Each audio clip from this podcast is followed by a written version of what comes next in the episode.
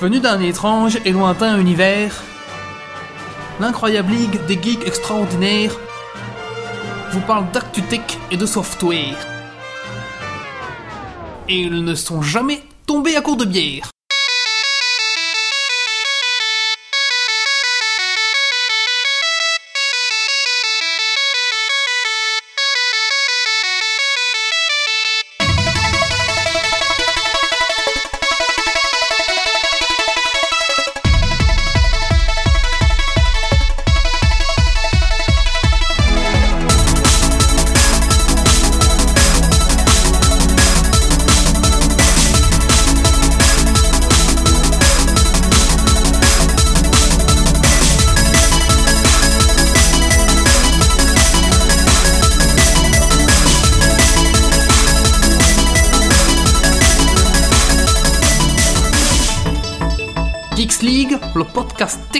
Qui sent les frites et la bière. Bienvenue ce soir sur euh, Geeks League numéro 75. C'est le podcast belge, c'est le dernier podcast belge et c'est surtout le podcast qui parle d'actu-tech et surtout de culture geek. Bonsoir à tous, euh, bienvenue. Le dernier podcast belge. Tout simplement, Oui, bienvenue. s'il n'en reste qu'un, Ah nous serons celui-là. Ah Alors ce soir au sommaire, euh, comment s'organiser pour suivre toute ces séries automatiquement? Ouh. Ensuite, nous allons parler du jeu Dungeon Lord et du jeu Mirms, du Ouais, jeu de société, hein, je rappelle bien. Ensuite, nous allons parler de Pay In et Pay Off, qui est un programme de scénarisation pour euh, des vidéos. Ce n'est pas un programme de scénarisation Ah, pour les vidéos, non, non, c'est une technique scénaristique. C'est une technique scénaristique. Ensuite, euh, le test du tout nouveau Need for Speed Rival qu'on vient de recevoir dans les studios de Geeks League. Et pour finir, la nouvelle rubrique Play des couvertures, où nous allons parler de l'histoire de Durotan, le père de Thrall.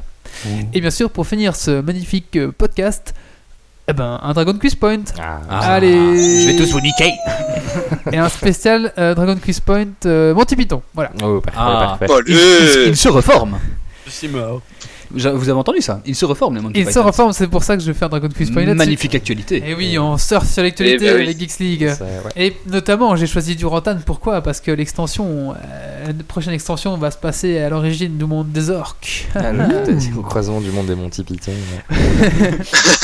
Un mec sur le Monty on marche Python dans sur les orques, tu vois. du coup. Allez, il est, il est temps pour moi de, de présenter mes nouveaux, enfin mes chroniqueurs. Alors euh, ici dans les studios, nous avons Calvin. Bonsoir Calvin. Bonsoir. Alors Calvin, qu'est-ce que t'as fait de geek ces 15 derniers jours? Alors, euh, qu'est-ce que j'ai fait de geek ces 5 derniers jours Bah. Ah oui, pardon. Euh, du montage vidéo, encore du montage vidéo. Et euh, je me suis plongé dans un merveilleux magazine que euh, j'arrête pas de bou- bouquiner en ce moment. Je vous en parle à mon coup de cœur juste après. Ça s'appelle Guerre Histoire. Voilà. T'as le numéro spécial nazi ou? Euh, non, pas spécial nazi, mais spécial Stalingrad et spécial euh, Barbarossa. Donc en fait, un spécial Russie-Allemagne quoi. D'accord. Nous avons Titi. Ah, sympa. Bonsoir, bonsoir. Alors, euh, qu'est-ce que t'as fait de geek ces 15 derniers jours? Bah, ça n'a pas changé, je joue toujours autant à Dofus. Et sinon, j'ai découvert pas mal de jeux de société euh, ces derniers temps, 2-3. Et je me remets aux jeux de société. Voilà. quel, quel niveau Ah. t'as sur Dofus? 155, je suis très heureux. Voilà. Dis-moi, je vais faire un montage après euh, dans Geeks League où tu dis chaque fois les, nu- les- les niveaux. l'évolution. avec le 155, recoupement des 146, Et le colloque, il était à combien encore à Ah, le 129. Cent- colloque, il est 199. 199 et Ah maintenant il est à 22% du level euh, 200. Oh le bourrin. Il progresse bien. Alors, sur Skype, nous avons Méo. Bonsoir Méo. Et bonsoir. Alors, parle un petit peu moins fort, Méo, peut-être. D'accord. Et bonsoir. Bonsoir. Qu'est-ce que t'as fait geek ces 15 derniers jours? Euh, beaucoup de choses. J'ai euh, joué à WoW, j'ai joué à StarCraft, j'ai suivi la BlizzCon. euh, et euh, j'ai lu euh, Fable, qui est un comic, qui est excellent. Et euh, bah, depuis euh, hier, je joue à Need for Speed euh, Rivals, euh, qui est un excellent jeu. Merci. Et nous avons euh, Grumpy. Bonsoir Grumpy. Salut Alors Grumpy, qu'est-ce que t'as fait geek ces 15 derniers jours? Du jeu de rôle. euh, Et pas mal de chipotage sur euh, PC.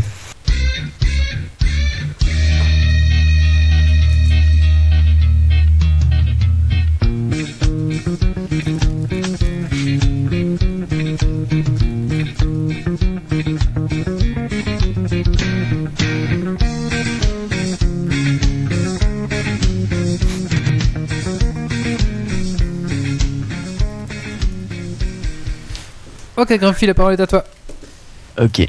Avant de commencer, je tiens à mettre certaines choses au clair. Certaines séries ou émissions sont librement ou gratuitement téléchargeables, dans ce cas, aucun problème. Et puis, ben, si jamais euh, c'est pas légal, ben, vous êtes tenu responsable de vos actes et tant pis pour votre gueule. Et puis, ben, il y a un côté aussi éthique. Euh, si vous téléchargez euh, des vidéos, des émissions ou autres, si vous les achetez pas après, que ce soit en vidéo à la demande ou en DVD, ben, il faudra pas vous étonner qu'il n'y a plus que de la merde. Voilà. Comme ça, ça c'est dit, on peut commencer. Ça vous calme, hein Ça vous calme. Allez, prenez Ça, c'est fait, voilà. T'as cassé l'ambiance. Donc, le sujet, c'est quoi? C'est comment automatiser le téléchargement de ses émissions et séries préférées. Bah, J'aurais pu faire court et m'arrêter ici en disant avec talent et maîtrise, et puis parti. Putain, ça ferait une super rubrique ça, tu vois. Avec talent Ça, et maîtrise. Merci d'être venu. La rubrique comment faire. Mais je vais quand même vous donner plus d'infos. Donc, les- la plupart des outils que je vais vous présenter, parce que je vais vous présenter euh, toute une série d'outils, dans très vaguement, hein, parce que si- chaque outil, je pourrais faire 3 ou 4 heures dessus euh, si je voulais. Ouais, tu donnes un aperçu et après on Donc, se débrouille. je vais vous présenter euh, des, des outils qui sont tous ou presque open source, la plupart écrits en Python, pour ceux qui veulent aller chipoter dedans. Et sont tous multiplateformes, donc Linux, Mac ou Windows, il n'y a aucun problème. Et euh, il y en a plusieurs qui sont disponibles pour vos NAS, pour ceux qui ont des NAS. Donc pour rappel, un NAS, euh, c'est un, on va dire, un espèce de disque dur réseau euh, sur lequel ben, tourne un mini OS et sur lequel vous pouvez souvent installer des petits programmes sympas, dont ceux que je vais vous présenter. Donc, avant tout, ben, pour le traitement automatique de vos séries et les avoirs automatiques, ben, il y a une partie téléchargement. Donc pour ça, il y a euh, principalement deux euh, protocoles qui sont utilisés. C'est les newsgroups et euh, le torrent. Alors, est-ce que tout le monde sait ce que c'est euh, le newsgroup et les torrents? Les torrents, c'est une race que tu peux jouer dans WoW? Ouais, ouais, c'est presque Ça ça. rien, ça, je vois. Bon, rappelle, je- ra- rappelle rapidement les deux, tiens. Ok. Donc, Le torrent, les- c'est du euh, personne à personne, c'est ça hein? Voilà, c'est du peer-to-peer. C'est du peer-to-peer, tu partages euh, des morceaux euh, de fichiers et c'est échangé avec la personne qui est le plus proche de, toi en fait en termes de réseau. Euh, et tout le monde peut échanger. Donc c'est un, protocole décentralisé ce qui permet ben, de, télécharger plus vite un gros fichier plutôt que de, de tous se concentrer sur un seul endroit. Et le newsgroup ben, en fait c'est tout simplement un échange par mail à peu de choses près Sauf que euh, ben, au lieu d'échanger des mails, c'est des bouts de fichiers qui sont échangés euh, dessus. Mais à la base, ça sert de, de forum de discussion, hein, des newsgroups. Euh, à la base, c'est vraiment pour discuter. Et puis, ça a été dérivé en euh, possibilité de télécharger. Pirate. Comme euh, Dawn Paradise, euh, par exemple. Comme plein d'endroits. Alors, donc ça, ah oui, on peut pour, pas dire de marque.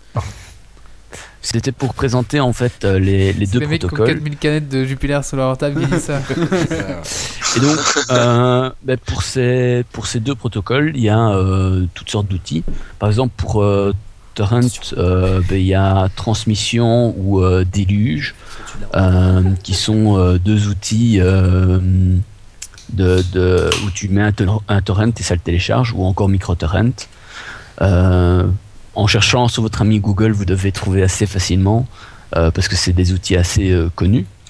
Et euh, pour les newsgroups, ben, si vous avez un NAS, je vous conseille SAB NZBD. Je mets le lien à chaque fois dans la chatroom. Qui est un outil où en gros vous mettez votre fichier NZB, parce que quand on télécharge via des, newsgroups, ben, on reçoit des fichiers NZB. Euh, et lui va aller télécharger, faire tout, tout le micmac, euh, réassembler les fichiers et euh, vous délivrer le fichier téléchargé avec passion. Donc ça c'était pour les outils de download. Avec ça, ben, vous pouvez déjà commencer à aller chercher sur divers moteurs de recherche dédiés soit au newsgroup, soit au torrent, tels que Pirate Bay par exemple pour les, les torrents, ou euh, ben, Bean Search pour euh, les, euh, les newsgroups. Alors, ça c'est bien pour commencer, ça vous permet de, de télécharger euh, des choses légales comme illégales. vous avez le choix. Hein. Et, dans, dans, dans tout ce que je vais citer, il y a toujours des possibilités légales comme illégales. Donc ça, c'est votre choix à vous. Et ça n'engage que nous. Voilà. Donc, maintenant, pour. euh, on va citer, je veux dire, les, les- les outils euh, pour les séries, puisque c'est c'est le but de l'émission, enfin de, du chat, enfin du, du podcast, pardon. Euh, je suis un peu fatigué. hein. Donc, Non, euh, c'est bien clair, c'est bien. Pour vos séries ou vos émissions, ben, il y a un, un outil qui s'appelle Sickbird ou Bar Malade en, en français. Euh, c'est un, allez, un outil euh, torrent, un outil euh, qui va aller chercher sur, soit sur des torrents, soit sur des newsgroups, euh, après toute une série de séries que vous aurez euh, programmées. Donc, si je comprends Et- bien, en fait, ce, ce programme-là, il y a- t'avais dit il y a les torrents et là il y a les newsgroups. Tu prends euh, ce programme-là, tu tapes les séries que tu veux et il fait tout le boulot à ta place dans les deux solutions Voilà. proposées avant. Donc en, gros, tu, tu, tu vas programmer, euh, enfin c'est via une interface web hein, quand tu l'installes. Ouais. tu as un serveur web local qui se lance euh, dans lequel tu dis ben voilà je veux euh, par exemple Marvel Agent of Shield euh, qui est une, une des dernières séries qui, qui est sortie euh, aux États-Unis qui n'est pas ouais. disponible en Europe Ouais. et tu as absolument envie de la voir même si tu, tu voulais payer tu pourrais pas la voir en Europe Donc, voilà. donc ok. que si tu te dis ben je vais par l'illégalité puisque je même en, pas voulant. Oui, payer pas le 10 000 choix. euros je ne saurais pas Ouais, Pas ouais. de ta faute. Donc, c'est voilà. T'as beau essayer de faire tout ce que tu veux, tu peux pas. Donc, ben, tu vas chercher là-dedans, tu as un moteur de recherche qui va chercher partout où euh, tu, tu, tu trouves euh, des outils euh, de configuration pour. Mais sinon, tu as un petit moteur de recherche, tu tapes euh, le nom de la série, te propose toute une série de titres, C'est terrible, tu coches, tu fais suivant, tu dis je veux que ça aille dans tel endroit, tu fais suivant, Ouais. et voilà, c'est tout à ajouter euh, une série à ton euh, moteur de téléchargement Ah, automatique. Je trouve ça Et Les, to- torrents, c'est pareil, quoi. Et- ah oui, mais non, mais ça, il- lui, après, tu le configures Sigbird pour aller soit chercher sur des newsgroups, soit chercher sur des terrains, soit sur les deux. Dire, En, ouais. en vous disant, Et- je préfère tel moteur, je préfère tel autre moteur. Une et lui option va- légale, illégale Crawler comme un moteur de recherche t'es censé savoir. régulièrement sur ces sites pour avoir les dernières versions. Et dès qu'il y a un nouvel, euh, un nouvel épisode qui sort, ou une nouvelle émission qui sort, Ah, eh ben, ouais. il va te le mettre en download automatique. Ah, ça, Ah, J'allais dire, est-ce que ça donne l'autre automatiquement La réponse est oui. Voilà. Ah, c'est pas Donc, mal. en fait, l'outil en lui-même ne download pas tout seul. Il faut le coupler à des outils comme Deluge, Satin BZ ou d'autres. Euh, mais ça, quand on va sur le site de Sigbird, il vous explique clairement. euh, La démarche à suivre. si Voilà. c'est très simple. Hein. Je veux dire, euh, tu fais clic-clic à peu de choses près. hein. Super Donc, sympa, euh, ça. Et- et pour les Avec ça, ben, vous avez euh, vos séries qui vont être mises en download automatique. Vous avez le téléchargement automatique. Et il y a même moyen de faire en sorte que ça se renomme automatiquement. Super. Alors là, ben, vous avez votre série, votre émission, c'est très bien, mais si c'est en chinois, en espagnol, en anglais, en italien, euh, en klingon, que poser. ben, ouais. Vous avez besoin d'un sous-titre. Et donc, il y a des outils qui vont chercher vos sous-titres à votre place. Alors, dans les outils, j'en ai retenu deux, parce qu'il y en a beaucoup. D'abord, un plugin pour VLC qui s'appelle VLC Sub. Ouais, ça, Je vous mets le lien dans la chatroom. Et euh, donc ça c'est quand vous lancez VLC, il vous propose d'aller chercher le sous-titre à votre place. Et un autre qui s'appelle Subliminal, euh, qui est un outil aussi écrit en Python, qui se lance. Euh, là par contre c'est en ligne de commande. Maintenant il existe des interfaces graphiques que je ne connais pas parce que moi je passe via mon NAS pour le faire, mais euh, où en gros, ben voilà, vous dites euh, telle série et euh, lui il va essayer de, chercher les sous-titres appropriés dans la langue que vous désirez. Sur tous les sites bien connus comme Open Subtitle, Addicted et compagnie. Donc avec ça, vous avez vos émissions, vous téléchargez automatiquement et sans vous en inquiéter toutes vos séries. Vous avez les sous-titres qui viennent automatiquement et vous n'avez plus qu'à profiter. Sympa. Et donc, c'est c'est quoi le lien que t'as t'as mis Enfin, le, parce que t'en as mis deux là, addons, Oui. euh, point Videoland, c'est Alors, euh, le premier, c'est VLC Sub, euh, qui est un plugin VLC pour aller chercher les sous-titres automatiquement. Et le deuxième, c'est Subliminal. Alors, euh, Subliminal, en fait, il y a juste un repository Git euh, dans lequel euh, bah, il vous explique comment aller chercher, euh, installer le truc normalement. Euh, mais sinon, vous cherchez euh, O2 install euh, Subliminal et euh, on va vous donner euh, toute l'info qu'il faut. Euh, parce que tout ça, c'est des programmes connus. Enfin, quand vous cherchez un petit peu sur le web, vous allez les trouver assez facilement. Donc, euh, vous allez avoir plein, plein, plein de tutos pour savoir comment les installer, comment les configurer, comment optimiser le tout. euh. Enfin, voilà, c'est c'est vraiment des, des outils assez connus. Et il y a encore un outil, euh, mais que j'ai pas encore testé, euh, qui est un peu comme Seekbird, sauf que lui, il fait euh, du téléchargement aussi. C'est. FlexGet. Et FlexGet, en fait, là par contre, c'est une interface graphique. Euh, ça peut aussi tourner en background. Et c'est toute une série de configurations à faire. Vous précisez où vous voulez aller chercher. Là, il n'y a pas de, de moteur de recherche intégré par défaut. C'est à vous à le configurer. Donc c'est un peu plus compliqué. Mais apparemment, les résultats donnent des, choses beaucoup mieux. Euh, donc voilà, c'est vraiment des trucs intéressants. Euh, et comme je dis, c'est légal et illégal. hein. Il y, a, toute une série de, choses légales qui existent sur le net, que ce soit des émissions de TV ou des séries, euh, qui sont librement téléchargeables et gratuitement. Il y a aussi des choses illégales, mais tout ce que je vais vous citer pour l'instant, c'était tout à fait légal. Alors, si euh, vous voulez aller plus loin que vos séries, vos émissions, etc., il y a des outils pour spécifiques pour toutes sortes de choses. Par exemple, pour les films, J'ai peur quand tu dis ça.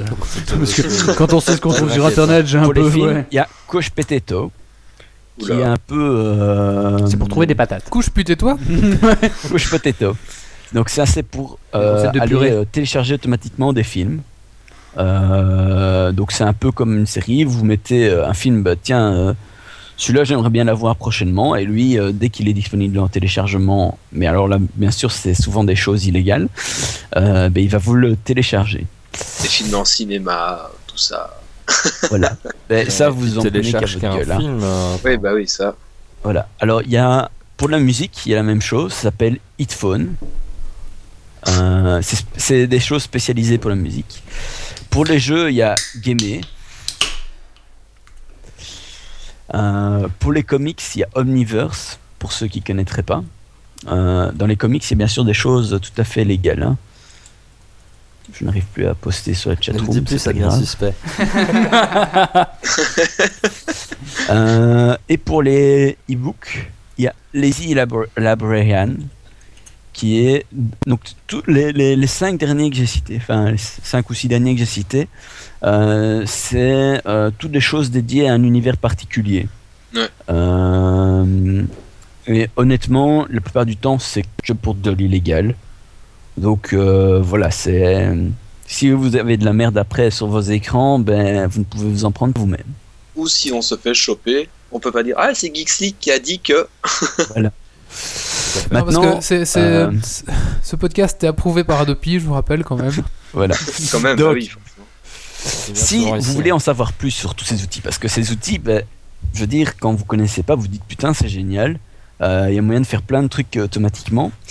Ben, il y a deux sites sur lesquels vous pouvez vous renseigner, qui sont Torrent Freak et Lifehacker, qui sont deux.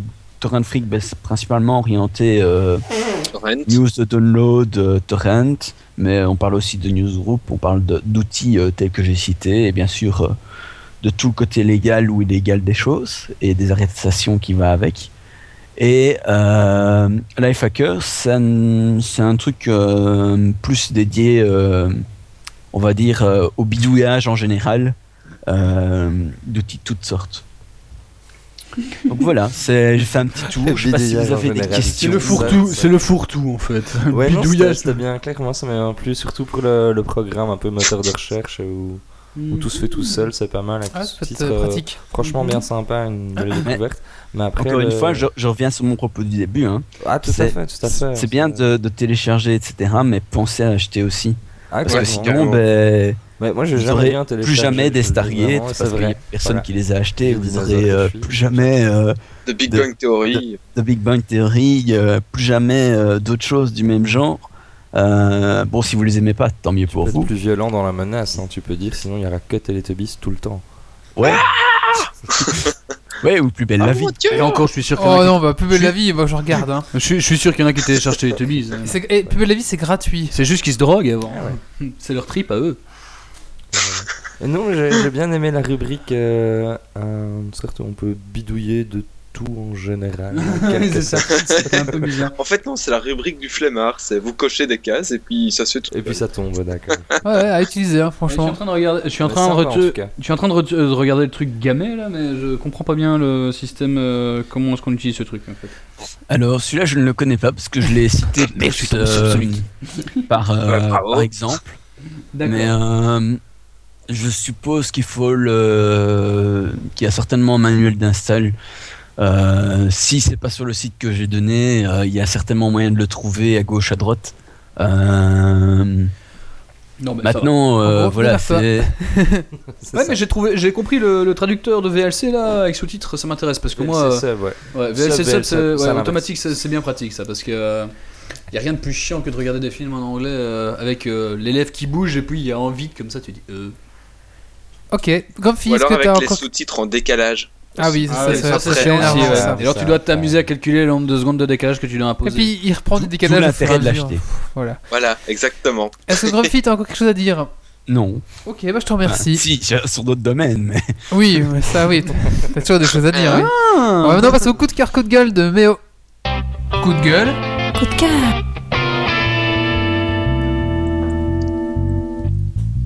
Moi, ça serait un coup de gueule, un, gros- allez, un gros coup de gueule sur euh, la rubrique Looking for Game, euh, animée par le joueur du grenier et je ne sais pas qui, sur jeuxvideo.com.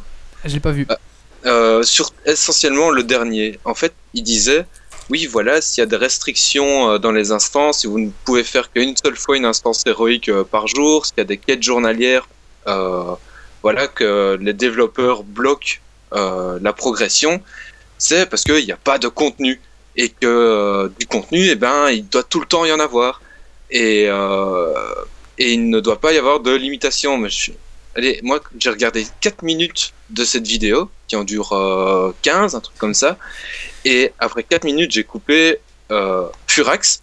Parce que, merde, le contenu, ça se fait pas en, claquant des doigts. Ça met du temps à se développer. Et, et voilà. Et forcément, tu as les développeurs qui bloquent de manière euh, volontaire la progression de, l'équipement, etc. Parce que, oui, il n'y a pas tout du contenu, on va dire, euh, tout le temps, disponible à 24 heures sur 24, mais euh, le, contenu se crée et doit se créer, et le contenu ne se fait pas en un claquement de doigts. Donc voilà, c'était euh, un coup de gueule pour qu'il se renseigne un peu, pour euh, que le développement, ben, ça prend du temps, voilà. C'est bien, ça, au, moins, au, moins, au moins ça, tu, tu donnes la- l'autre version des faits, c'est euh, après euh, la version du joueur, la version du développeur, et c'est toujours intéressant d'avoir la- les deux versions. D'un autre côté, Ouais, c'est voilà, vrai, ça demande du temps. Le temps, c'est de l'argent. Et je pense que WoW, ils ont pas mal d'argent. Donc, du coup, ils pourraient mettre plus de gens pour faire plus de contenu. Ben, justement, Blizzard accélère sa sortie, euh, Ok. sa, sa méthode de sortie, etc. hein, donc, euh, Ok, ça va. donc euh, voilà, l'extension est pour bientôt. oui, tu- Ah oui, t'as une date? Euh, j'ai pas de date, euh, mais j'ai des spéculations. Ok, Mais merci. si vous voulez, je peux les dire. hein. Vas-y, balance, vas-y. Alors, spéculation, la bêta de l'extension commence en janvier et en juin, l'extension. euh, Non, en mai, l'extension commence. Ok, on verra si c'est juste. Ça va? Allez, maintenant, on va parler de jeux de société avec Dungeon Lord et Mirms. C'est parti, jingle.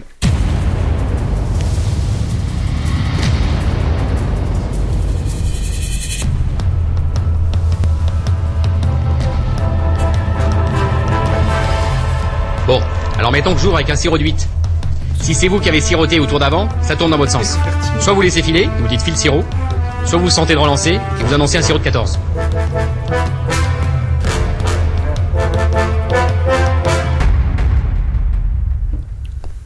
Voilà, bonsoir à tous. Donc euh, ce soir, je vais vous parler de deux jeux de société. Et ça va être un peu comme pour le jingle, je annonce du sirop de 14 et de 18. Donc c'est euh, deux jeux qui sont réservés aux joueurs euh, assez confirmés euh, dans l'ensemble pour la compréhension des règles. Et je vais commencer par celui qui me paraît le plus difficile de tous. Donc euh, je montre juste le, le petit fascicule de règles à l'écran. Voilà, voilà, donc on ne sait pas ce que ça donne. Voilà, donc c'est Dungeon Lord. Voilà, alors euh, Dungeon Lord c'est quoi? C'est un jeu en fait qui vous propose euh, de construire votre propre euh, donjon Donc vous êtes le maître du donjon. Et il va falloir, entre guillemets, préparer votre donjon le mieux possible, équiper en monstres, en pièges, accumuler les ressources, parce que oui, évidemment, votre gobelin sera en grève si vous n'arrivez pas à le payer, donc il ne jouera pas pour défendre votre donjon, etc. Il faut entretenir... Donc les gobelins sont un peu français, ils font grève. Voilà, D'accord. tout à fait, c'est ça. C'est la Donc, SNCB. ou, le, ou, le, ou le- ou le tech et la SNCB, ouais. Le pire, c'est les gobelins tech, hein, c'est c'est fréquent. hein. Ah, t'imagines. Auditeur de la tech, désolé. On ils, sont vous pas, aime, hein. ils sont pas tous comme ça. Non, non, non, non, non. Seulement les gobelins. voilà. Donc en fait, euh, il faut euh, rémunérer euh, ces, euh, ces- ces troupes qui vont garder le donjon. Il faut euh, investir pour euh, aménager les salles. Il faut aussi payer ses pièges, etc. Et donc le jeu va se découper en plusieurs phases. Donc la, la première, ça va être une phase euh, qui se déroule en quatre saisons. Donc euh, vite fait, hein, je vais pas trop dans les détails. Donc euh, pendant les trois premières saisons, vous allez accumuler des ressources avec vos larbins. Ça me fait rire aussi. Donc ils expliquent que tout donjon serait rien sans les fidèles larbins. Et on a trois larbins. Enfin, va- on les reconnaît. Ouais, mais non, il y a beaucoup d'humour dans, dans l'explication des, des règles, etc. Il y a, en fait, il y a la moitié des règles, au final, c'est juste des, des notes humoristiques sur le côté. C'est super complexe à, à lire. Au final, tu as juste, juste retenu la vanne et pas forcément les règles, mais euh, en tout cas, c'est agréable à lire comme règle.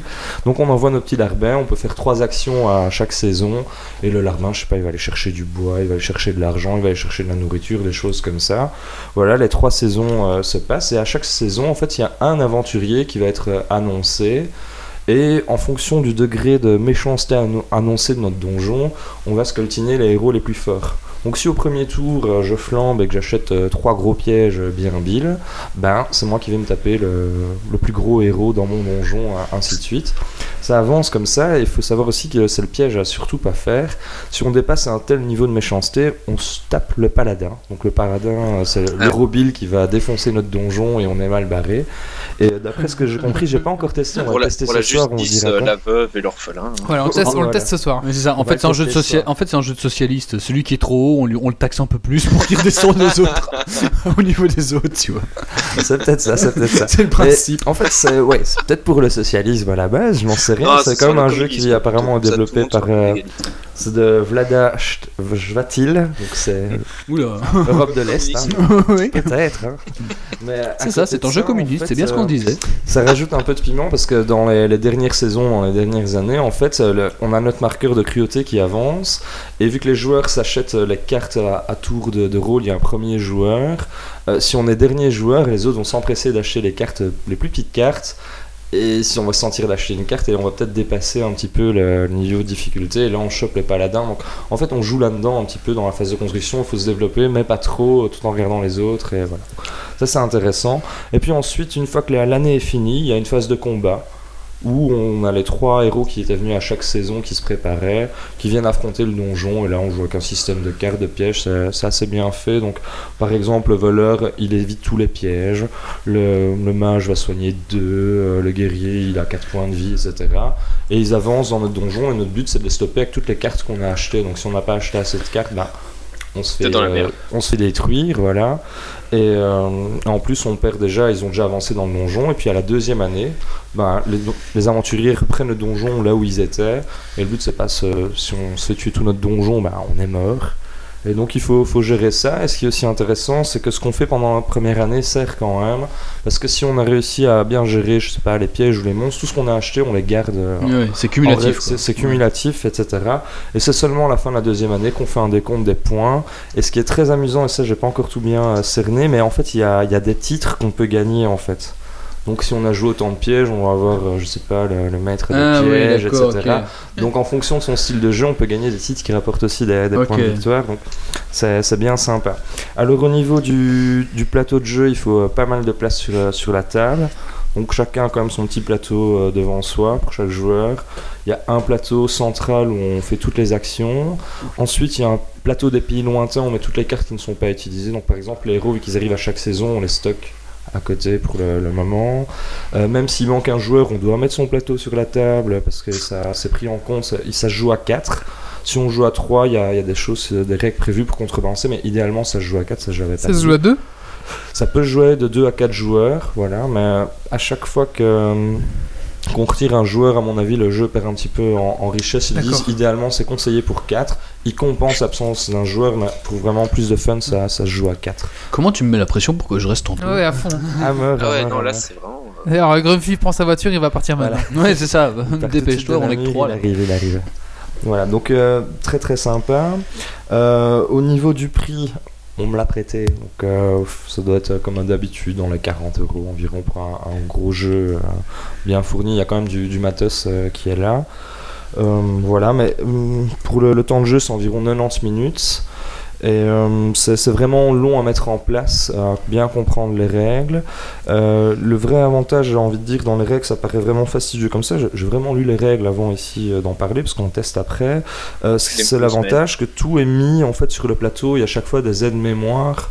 Euh, il y a beaucoup d'étapes, mais tout est bien détaillé sur le plateau de jeu. Donc une fois qu'on a expliqué les règles, il suffit de lire son plateau de jeu sur le Et plateau tu sais ce central. que tu dois faire. et on sait ce qu'on doit faire. Et il y a aussi un plateau pour euh, l'ordre, euh, enfin les actions à effectuer, etc. Donc on peut pas trop se planter là-dessus. Ça se fait de plus en plus bien. dans les jeux de société, je trouve que c'est bien quoi. Un- ouais, je un- une, vraiment table de phase de jeu qui te permet de, de suivre. ouais, c'est ça, de pas te replonger dans le dictionnaire que sont les règles.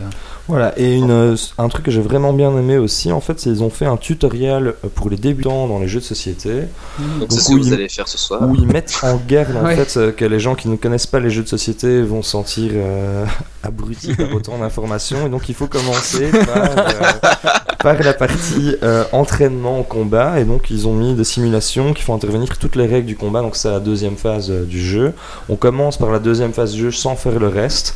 On monte juste un peu les, les capacités des cartes et comme ça les gens font pas une partie dans le vide. Parce que c'est quand même assez frustrant de se taper un jeu de société qui dure une heure et demie, deux heures. Construire un donjon, et, puis après se faire construire péter par un paladin. dire, ah oui, euh, en fait, euh, j'ai compris et j'aurais dû faire ça et ça. Bah là, au moins, on voit tout de suite les, les implications Oui. que ça va. Donc, Ouais. Je trouve ça sympa de. Ce qui est souvent le cas. Il y a beaucoup On de jeux où tu dois faire demi-heure 2-3 et la parties avant de te dire en fait c'est cool parce que ça jusque là tu te fais latter. hein. Oui, Ouais, ça. Donc euh, là, je pense qu'avec ça, si on fait la, la partie euh, préliminaire entre guillemets avant, euh, ben, C'est toujours bien les préliminaires. C'est pour ça que j'ai mis des guillemets. Oui, mais les guillemets, au podcast, ça son s'entend la pas. hein. Geeks League à chaque fois, ça, ça passe pas. Non, ça va le coloquer pas là ce soir. hein. On peut, on peut peut-être. Et Marius n'est pas là non plus. Ah, peut-être que le fantôme de Marius est là. Fantôme de Marius, est-ce que tu es là? Ah, on l'a entendu, on l'a entendu. Vous avez entendu Enfin voilà, donc euh, j'ai trouvé ça assez original au niveau des idées. Voilà, c'était le, le premier jeu. On, bah, on vous Moi, dira quoi quelque dans un papier sur euh, truc. Geeks League. Oui Euh. En fait, euh, Grumpy, vas-y. Ah, bon. Ben, en fait, euh, c'est le créateur du jeu, c'est Vlad. euh, je sais jamais comment il s'appelle. Et c'est un- enfin, il a créé plein de jeux un peu du même genre. Donc, si pour ceux qui aiment euh, un des jeux qu'il a créé, en général, ils vont aimer tous les jeux qu'il a créés. Et il en a créé quand même pas mal. Mais ceux qui n'aiment pas les jeux qu'il a créés, ah ben, ils souffrent. tu joues pas. Merci et c'est mon cas. analyse. Bah tu joues pas, voilà. Eh ben, tu joues. Non, T'aimes moi, pas, joues. en tout cas, ils ont. Peut-être qu'il a peut-être dû prendre en compte cette remarque parce qu'elle est dans ses règles, il y a que des, des conneries. Et je lis le, le premier encadré, on pense que c'est l'essentiel du truc et c'est marqué. Le soutien à ce jeu vient du fonds du spécial du ministère de l'Éducation des donjons. Nous espérons réfuter les habitudes préjugées contre les donjons et leurs constructeurs tout en augmentant la prise de conscience sur les dégâts causés par leur destruction sur l'écosystème souterrain. Euh, voilà, en disant que les héros dégradent euh, l'environnement souterrain. À mort, les barbares. Voilà, ça. À mort le paladin C'est- c'est- en fait, c'est- en fait c'est en laïus pour protéger les mines de charbon qui ont été fermées. Je suis sûr qu'il y a ce jeu est une métaphore complète. De, de relire des revues historiques Oui. sur Stalingrad, J'ai un, pro- problème de déformation historique et de formation historien. Mais... Un peu de charbon encore là. Ah merde. Camarade. Cam- Désolé camarade. Euh, camarade Méo voulait dire quelque chose? Oui, juste. Oui, en fait, ça, on dirait fort euh, Dungeon Keeper, mais en jeu de société. Un peu, pense. Un peu, ouais, ça Non. me fait penser à Non, ça et à. HeroQuest où tu incarnes différents héros qui euh, bastonnent non, dans faut pas héros. comparer HeroQuest à ça. Quoi, tu joues le héros Ouais, oui, c'est ça. HeroQuest, tu joues le héros. Dungeon Keeper, c'est tu crées, tu, es le, le mal et tu, euh, tu crées ton donjon ça, et ton but Ouais, c'est ouais, d'empêcher non, les héros de venir quoi. Voilà, c'est tout à fait ça au niveau de l'idée, c'est c'est vraiment l'idée ici. On incarne en tant que joueur un maître du donjon, on a Le maître du donjon, ouais. on, pose, on pose nos gobelins, nos orques, nos pièges. Et, Ça me euh, fait penser au donjon de sera le, Nalbuck. le magicien, Ça me le fait voleur, penser à une chanson de l'archer, Nalbuck. Bah, Ouais, c'est les, les adversaires. Comment est-ce qu'elle va encore cette chanson Ok, Titi. Et donc le deuxième jeu c'était Miams. Voilà, Mirms. Alors celui-là, je l'ai testé, j'ai fait ça mercredi, donc euh, c'était euh, un jeu qui est euh, basé sur quoi? Ben, Sur euh, le monde euh, des fourmis euh, en général. C'est de 2 à 4 joueurs. Donc euh, ce qui est assez in- intéressant en fait dans ce jeu là, ce qui m'a vraiment le plus marqué, c'est qu'on est vraiment, je sais pas, par la construction du plateau de jeu et du matériel qu'on a, euh, on sent un petit peu presque comme une fourmi. En fait tout est fait à petite échelle sur le plateau, les dessins sont petits, les pions sont petits. Des petites fourmis, des petits, petits fourmis, pions des de petites choses ressources. comme ça, les petits pions de ressources. Et donc, ça, je trouve que ça plonge vraiment euh, bien dans l'ambiance.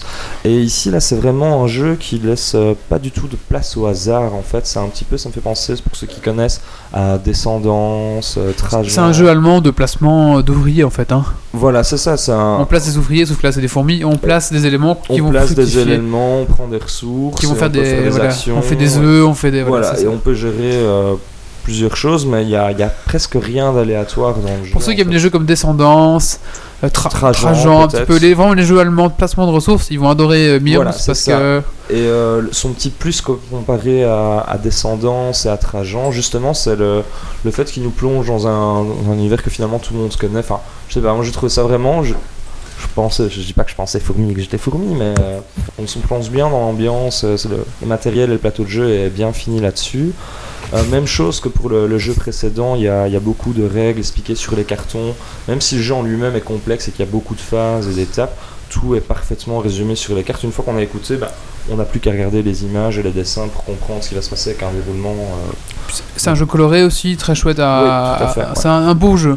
Vraiment su- super, super beau jeu euh, niveau matos. ça, il me plaît plus que Dungeon Lord au niveau euh, esthétique, par exemple. Ça, voilà. Et euh, t'as un visuel à nous montrer à la caméra? Un visuel à montrer à la caméra. Non, on va mettre des images. Euh, J'ai pas pris le, le jeu avec en fait. euh, donc, euh, parce Oh. on allait tester. Dungeon Lord, donc j'ai pas pris. J'ai pas pris. Ouais, je mettrai mais- quelques images avec le biais, Voilà, c'est ça. mais vous verrez, c'est c'est un vraiment très très beau jeu. Je pense qu'il est quand même à 40-50 euros parce qu'il a amené beaucoup de pièces, etc. Il y a beaucoup de pièces. euh, Et ça s'écrit comment? Mirms, Mirms, alors. euh, M-I-R- M- M-I-R-M-S, je pense. Voilà, c'est ça. La place du M-I-R-M-S. ça- Je ne sais pas. Mais bon, Je voilà, ne donc, trouve euh, pas. C'est peut-être avec un Y alors. Mais bon, allez, je continue euh, sur euh, ce jeu-là. Donc, euh, c'est vraiment de la gestion de ressources. Et la chose qui est vraiment sympa aussi dans ce jeu-là, si vous voulez, c'est qu'on peut, entre guillemets, euh, boycotter l'autre par son placement. Donc le plateau est très petit. Et le thème, c'est vraiment une bataille entre quatre fourmilières. Et il faut prendre le dessus. Et il y a des cases qui ne rapportent rien. Donc les cases champignons, on ne s'en sert pas dans le jeu. Ça, ça ne génère pas de ressources quand on va conquérir une case champignon.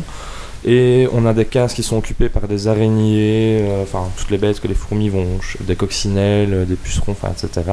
Donc les, fourmis vont devoir aller euh, chasser ça pour pouvoir survivre. Mais à chaque fois qu'on fait de la chasse, on va perdre des, fourmis, des travailleuses, etc.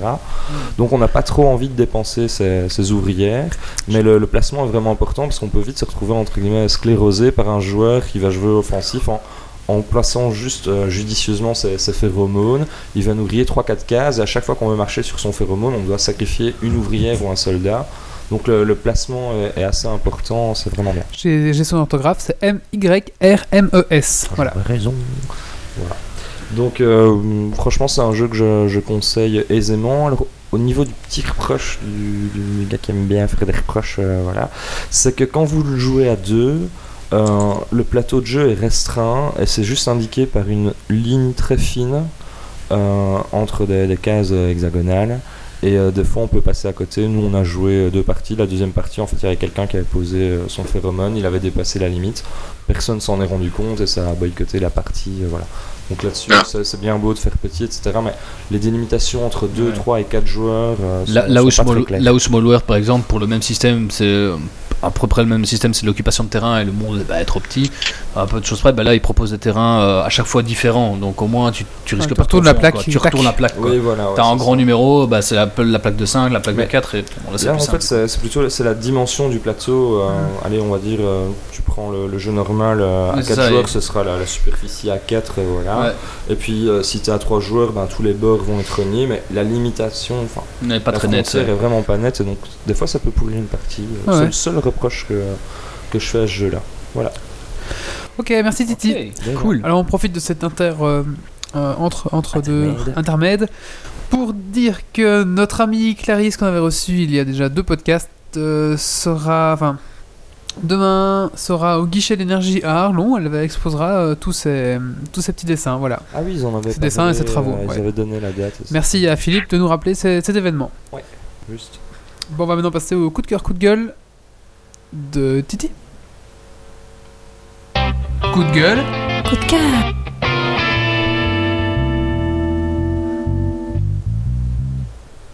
Voilà, moi mon coup de cœur euh, pour cette fois-ci, c'est lié à Dofus. C'est une petite nouveauté que j'attends avec euh, grande impatience. Ils ont sorti ce qu'on appelle les multiman. Alors si j'ai bien compris, en fait, ça va remplacer les, euh, les familiers ou la monture. Et en fait, c'est un- une sorte de, de petit mini super-héros qui nous accompagne, mais qui est totalement jouable. Donc en fait, euh, maintenant, chaque semaine sur le site de Dofus, ils révèlent un multiman chaque semaine. Donc là, il y en a que deux pour le moment. Il y a Lumino et euh, Ombre. Voilà, c'est les deux qu'ils Mhm. ont. Et euh, en fait, c'est vraiment c'est c'est un familier, mais qui va jouer. Donc il a 8 sorts. Donc il y en a un qui est capable de soigner, de mettre des résistances. Il y en a un qui peut faire le, le sort libération, donc ça repousse de 3 cases. Voilà, ça, ça présente pour un familier pas mal d'intérêt tactique. Euh, vraiment curieux de voir ça. Pour moi, ça peut changer vraiment les, les associations, les combos, etc. Classe. Et les classes de personnages aussi, ou même les, les joueurs contre joueurs, ça va changer énormément de choses. Donc euh, il va falloir se recasser la tête pour faire au mieux avec ça. Et euh, vraiment curieux. Le seul doute que j'ai, c'est encore est-ce que ça va pas trop rallonger les combats? Donc si on fait un combat déjà joueur contre joueur, c'est déjà assez long. On peut compter 15, 20, 30 minutes, des fois une heure pour les, les- ceux qui sont très haut niveau, qui savent faire tenir, se soigner, etc. Si en plus de ça, maintenant ils font jouer leurs créatures entre chaque tour, euh, plus leurs invoques, ça va commencer à être long. C'est, je fais un combat joueur contre joueur, je fais, ça va, j'ai 3 heures devant moi. Je sais bien que c'est un peu pour les no-life, mais il faudrait pas que ce soit abusé dans ce sens-là. Voilà, c'est ça. Merci Titi. On va maintenant parler de Pay in Payoff. Euh, le Pain Payoff, en fait, qui est un, un petit truc et astuce, une petite technique scénaristique. Alors, bon, euh, Ah, mais avant de nous en parler, il y a un jingle. Ah allons-y.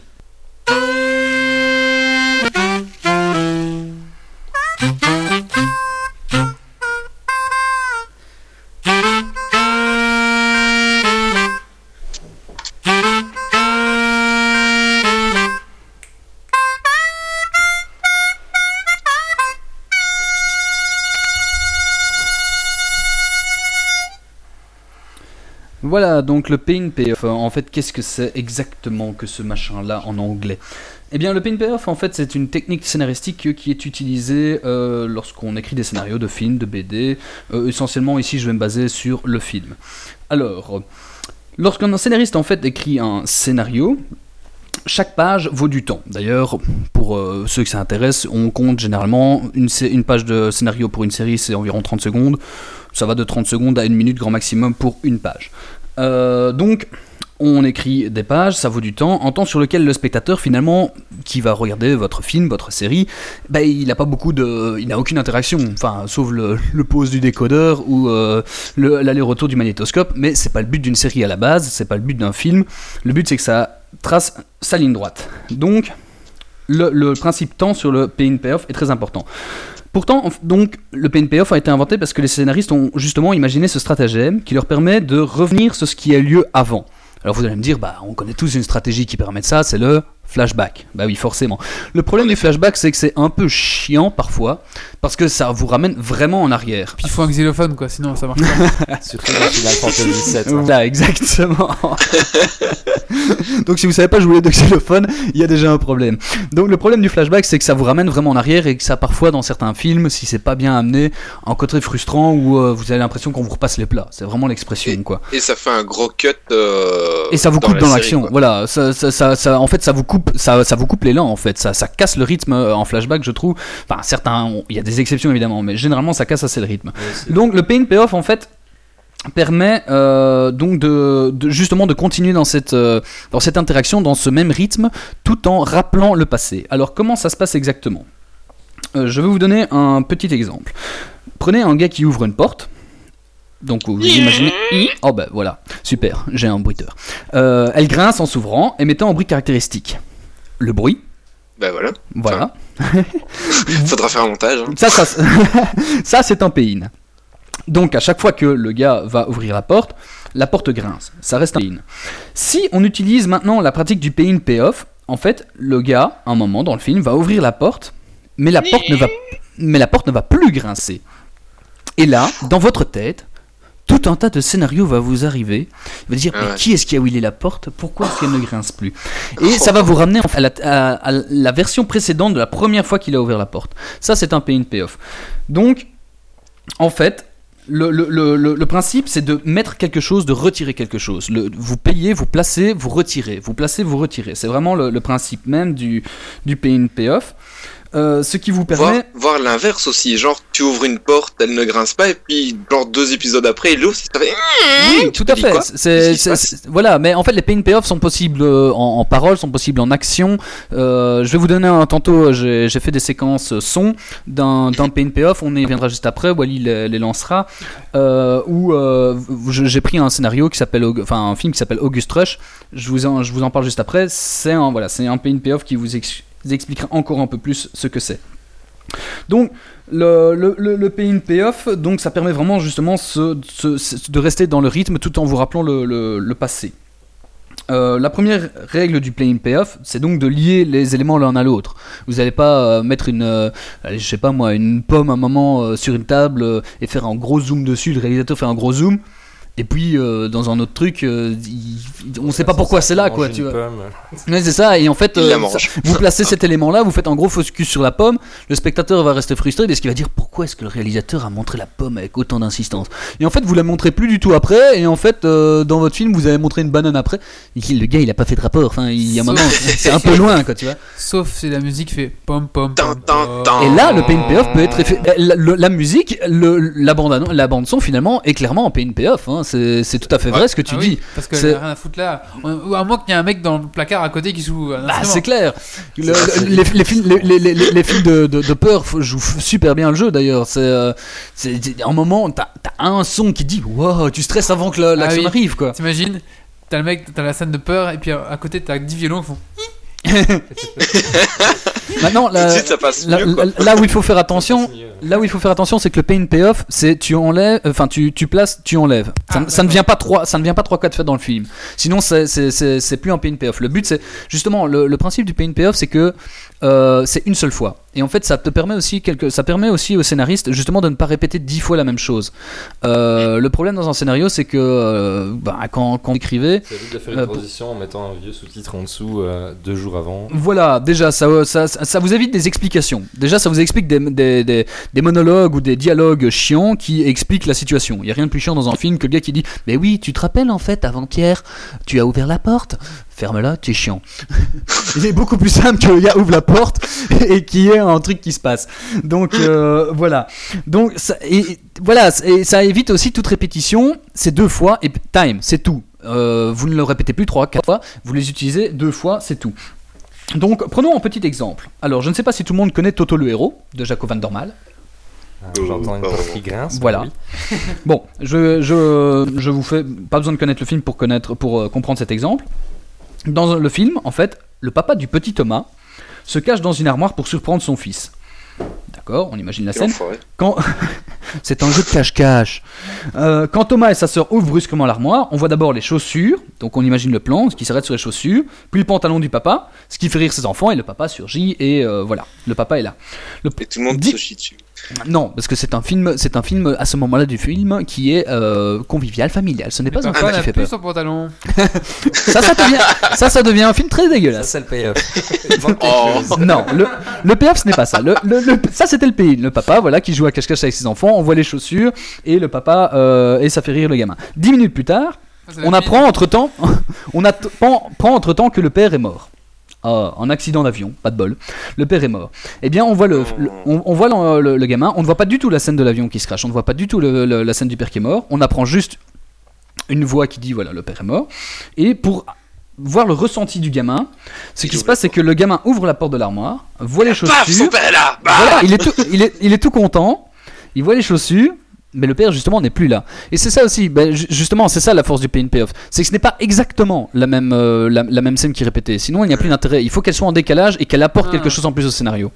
D'accord, j'ai compris. Ouais, et Voilà. donc là, tu comprends bah, toute la Par exemple, détresse dans... du Bah, tu- gosse qui voilà. fait que bah, il a plus son père. Exactement, tu, tu, tu, re- tu- tu as le ressenti du gosse Mm. tout en n'étant pas dans le pathos pur et dur où tu vois le, brosse qui, le, le gosse qui chiale pendant des heures, euh, qui, ce qui serait vraiment. en- enfin, voilà, c'est- très agressif comme méthode de, de voir. Voilà, c'est beaucoup plus subtil et finalement c'est beaucoup plus prenant. Est-ce que dans le jeu Max Payne, est-ce qu'on utilise ce pay in payoff Est-ce que tu vois ce que c'est Max Payne? Oui, je vois, ouais, ouais. Est-ce que tu vois à un moment dans, dans- quand on rentre dans la maison, il me Mhm. semble qu'on a, la- on, on a des, on a des flashbacks un petit peu on- Ouais. donc, où on voit la famille heureuse et on rentre dans la maison, on voit la, fa- la femme heureuse et clac, on revient en arrière où on entend une femme crier avec du sang par exemple. Un manque, je sais pas, imagine. Ouais, je, je, je, je, je vois pas la scène donc je serais pas, je serais pas, je serais pas très répondre. Avec sa famille, chaque fois, il a par exemple, je sais pas, il est avec sa femme qui va chaque fois lui servir le café, etc.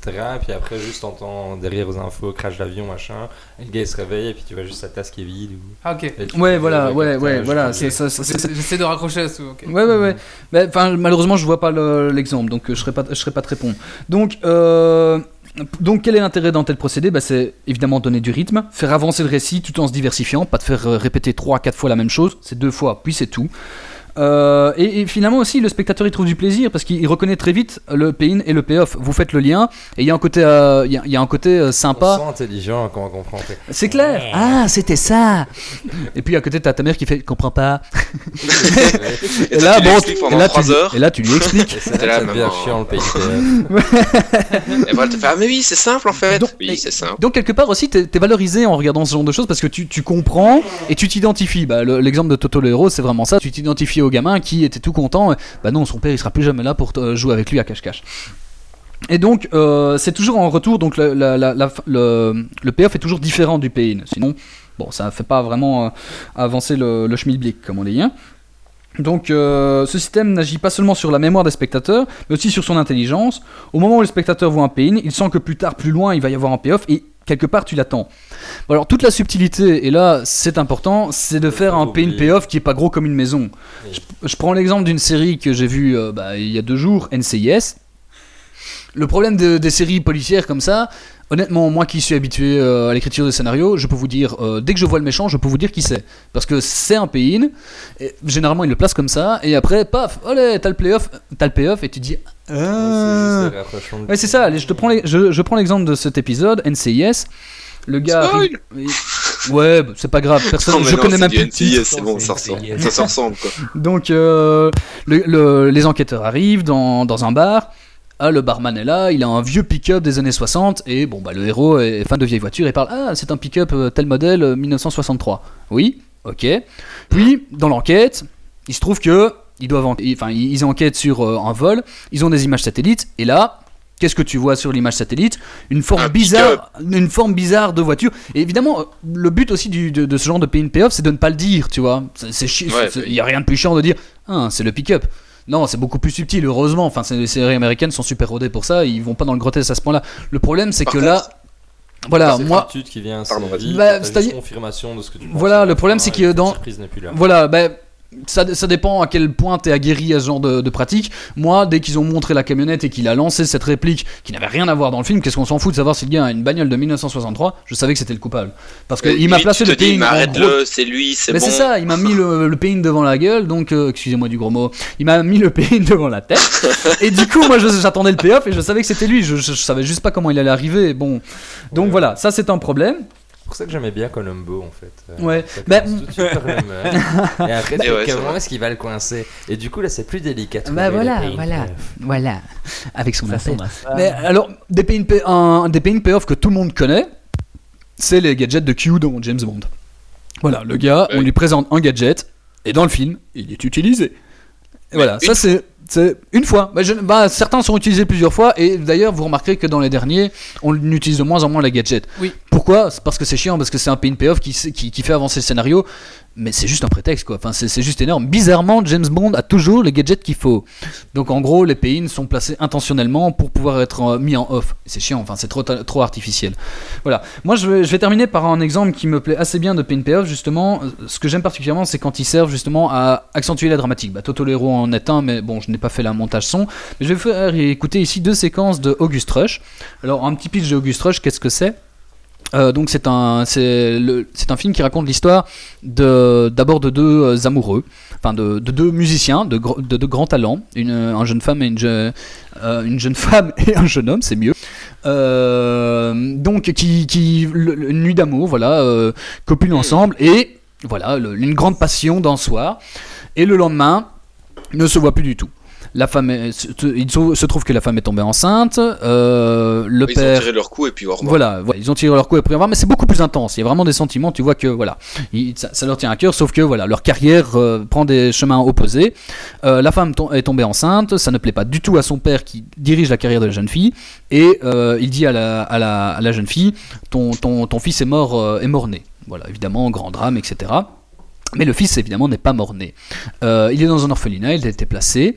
Et toute l'histoire, c'est ce gamin qui essaye de retrouver euh, sa, sa mère, ses parents, euh, et la mère qui essaye de retrouver son fils aussi, qui apprend finalement par son père. Son père est gravement malade et lui avoue, pratique, je sais pas son lit de mort, mais enfin gravement malade, il lui avoue, écoute, ton fils n'est pas mort. Donc toute l'histoire, c'est ils vont se, re- se, se retrouver. euh, et ils vont se retrouver aussi euh, grâce à la musique. Dans August Rush, euh, pour euh, être tout à fait honnête par rapport au, au film, et c'est ça la puissance de ce film, c'est qu'il y a une dimension artistique et musicale très très forte. C'est que bah, les deux parents sont de grands musiciens, le gamin a une, est, est un peu un, un petit Mozart, et le, le concept le- de base du film, c'est que le gamin pense que s'il écrit une... Voilà, c'est ça, le gamin pense qu'ils sont réunis tous les trois par la musique et que s'il écrit sa symphonie, qu'il écrit une symphonie, il va retrouver ses parents. Voilà, donc enfin, je trouve que c'est un, très très beau film, très poétique.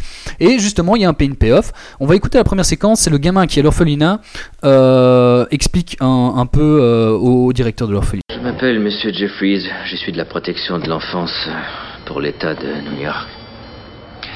Ok, Evan. Né le 17 décembre 1995. Adopté légalement par la protection de l'enfance de New York. Depuis combien de temps tu es là, Evan? Ça fait 11 ans et 16 jours. Je le sais parce que j'ai compté. Ça, c'est ça, la dernière réplique, c'est je le sais parce que j'ai compté. Maintenant, on va écouter la deuxième séquence en espérant qu'elle aille jusqu'au bout. Comment vous vous appelez? Laila, Novacek. Eh bien, c'est exactement ce qu'on vous a expliqué hier. Vous remplissez quelques formulaires et On m'a dit que ça prenait 6 mois. Je peux pas attendre 6 mois à cause d'une histoire de formulaire. Là, je ne peux rien faire pour vous. S'il vous plaît, expliquez-moi quelque chose. Pourquoi maintenant?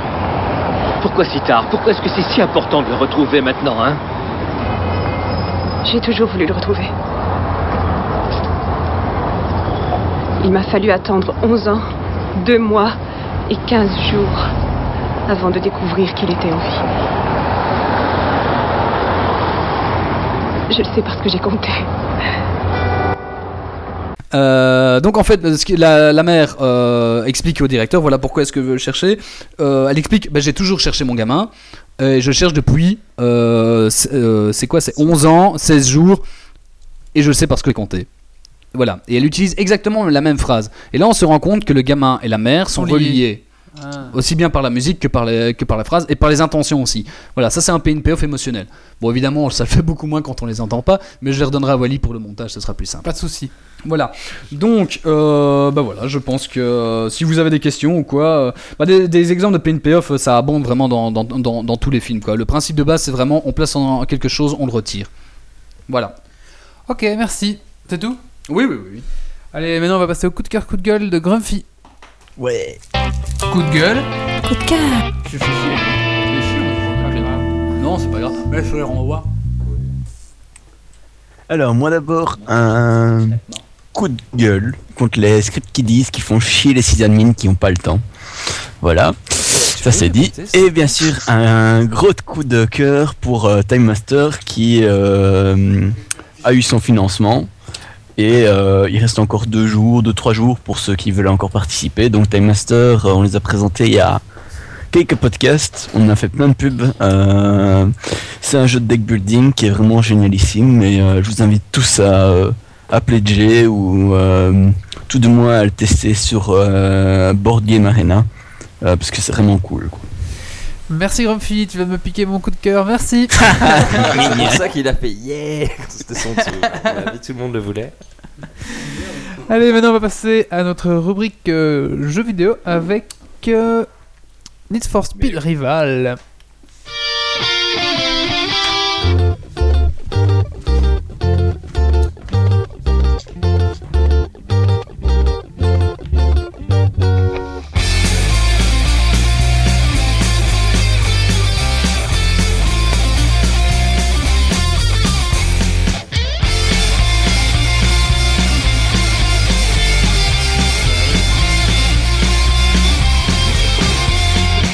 Ok, donc euh, Need for Speed Rivals, donc euh, Est-ce qu'est-ce que est-ce c'est Est-ce Bah, qu'on aura des c'est, extraits euh, ou pas Hein Est-ce qu'on aura des extraits euh, Non, il y aura pas d'extrait euh, vidéo euh, ou quoi. euh. Ok, ça va. Il y aura, euh, il y aura une vidéo euh, qu'on pourra mettre euh, en billet du podcast euh, que j'upload euh, cette nuit normalement. Donc euh, Est-ce Ok. que tu utilises Adobe Premiere? oui, mais euh, moi je le maîtrise. Bah, moi, pas encore. Je préfère Final Cut, mais j'ai pas de Mac à la maison. non, ça sera juste euh, un lien YouTube. euh, en fait, j'ai donc j'ai streamé le prologue, donc j'ai enregistré le, le prologue. Donc voilà. Donc euh, donc c'est un jeu qui est édité par Electronic Arts, développé par Criterion, donc ceux les anciens qui ont fait Burnout Paradise et euh, Ghost Game.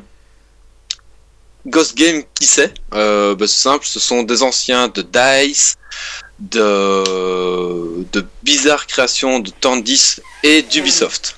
Donc c'est pas c'est une nouvelle équipe mais avec euh, des grosses qualités euh, dedans quoi. Donc euh, le test ne sera pas complet ce soir, je veux dire étant donné que j'y ai joué 4 5 heures. Donc euh, Et pourtant, tu t'es donné. hein, On n'en doute pas. voilà, j'ai joué 4-5 heures à fond, mais j'ai pas tout exploré.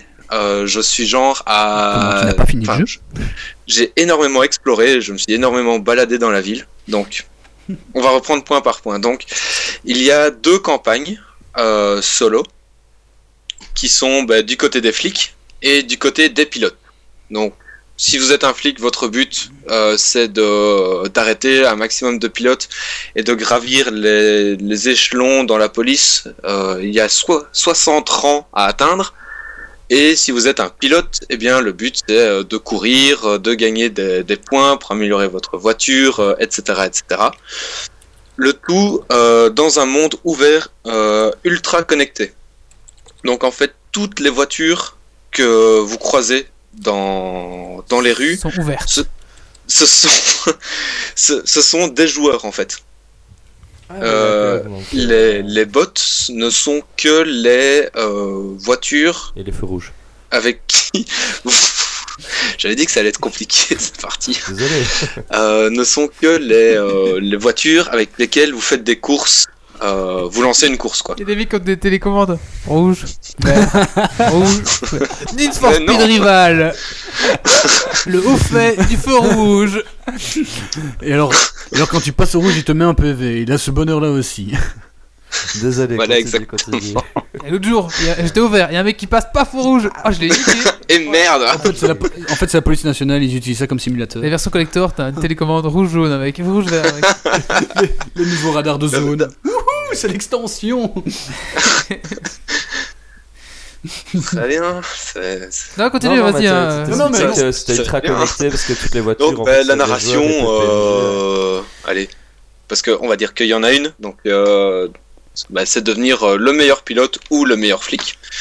Mais le grand plaisir de ce jeu, en fait, c'est pas vraiment de, euh, de faire des courses et des courses, etc.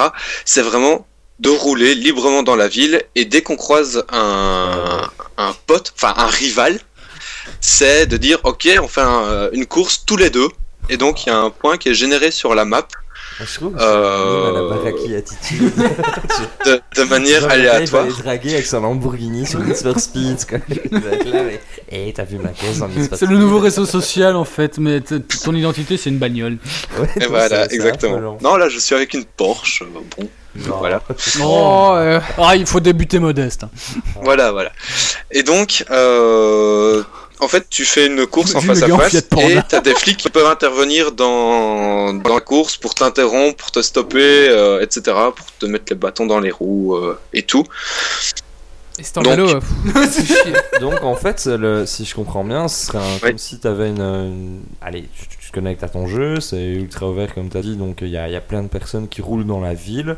Et en fait, ça c'est un petit peu plutôt que de chercher un joueur sur un truc où tu un écran d'attente euh, en attente d'un joueur, attendez pas Tu roules. Tu roules et tu peux parler avec les gens. Si le gars est d'accord, tu fais ton, ton duel, ton défi et voilà. C'est même pas parler quoi, c'est vraiment tu te mets à côté et tu fais, euh, t'appuies sur X. Ah, t'as pas le choix, donc le défi est lancé. et Non non non, tu- c'est tu lui proposes d'abord en appuyant, enfin sur, euh... Tu peux tailler, tailler bovette avant. là.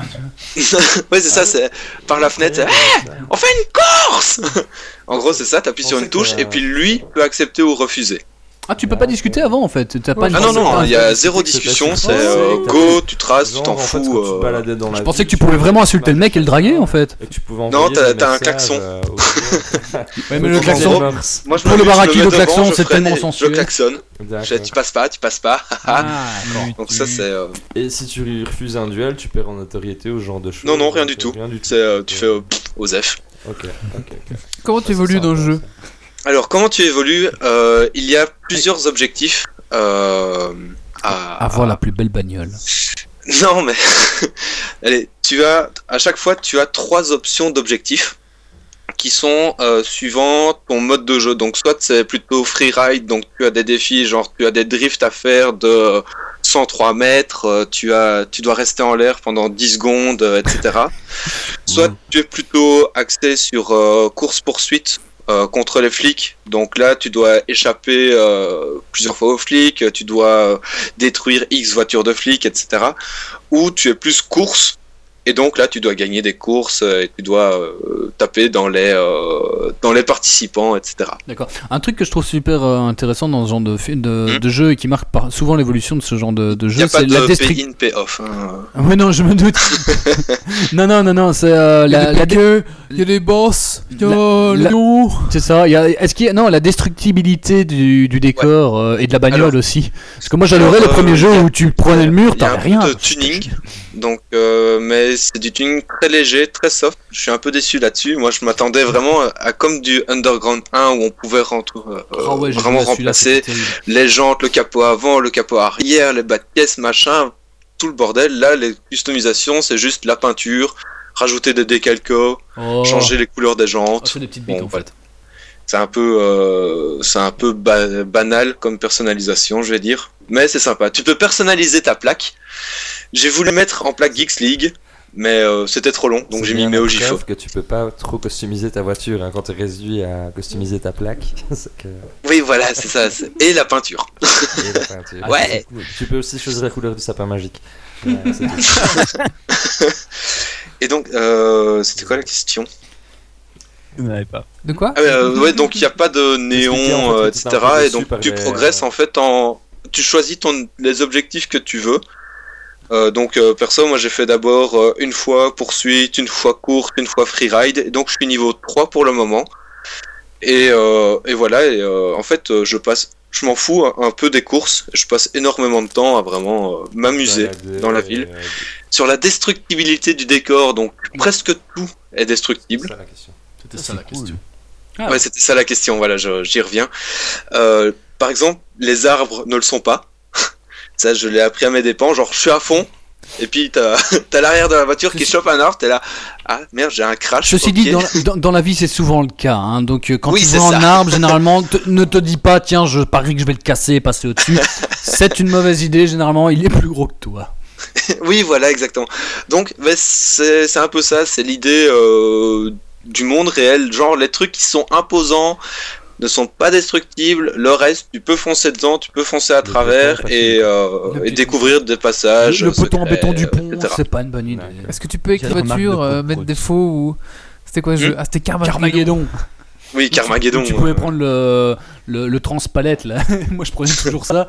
Et au Mais non, non, non, tournant, tu, je tu- tu mettais un cheat hein. code pour avoir un boulet avec Ah, des ouais. points de- au cul de ta, de bagnole. fais pas là, il fallait pas un cheat code aussi. Enfin, tu pouvais faire ça légalement Allez, et peux- ramasser une petite box qui te permettait d'avoir cette option là. Ah, ouais. Ouais, mais bon, c'était plus rapide avec un cheat code. Ouais, moi je prenais le transpalette et j'empalais les gens. le, le jeu pris, Et en juste- destructibilité de la voiture, donc euh, elle est vraiment géniale parce que tu perds vraiment des morceaux.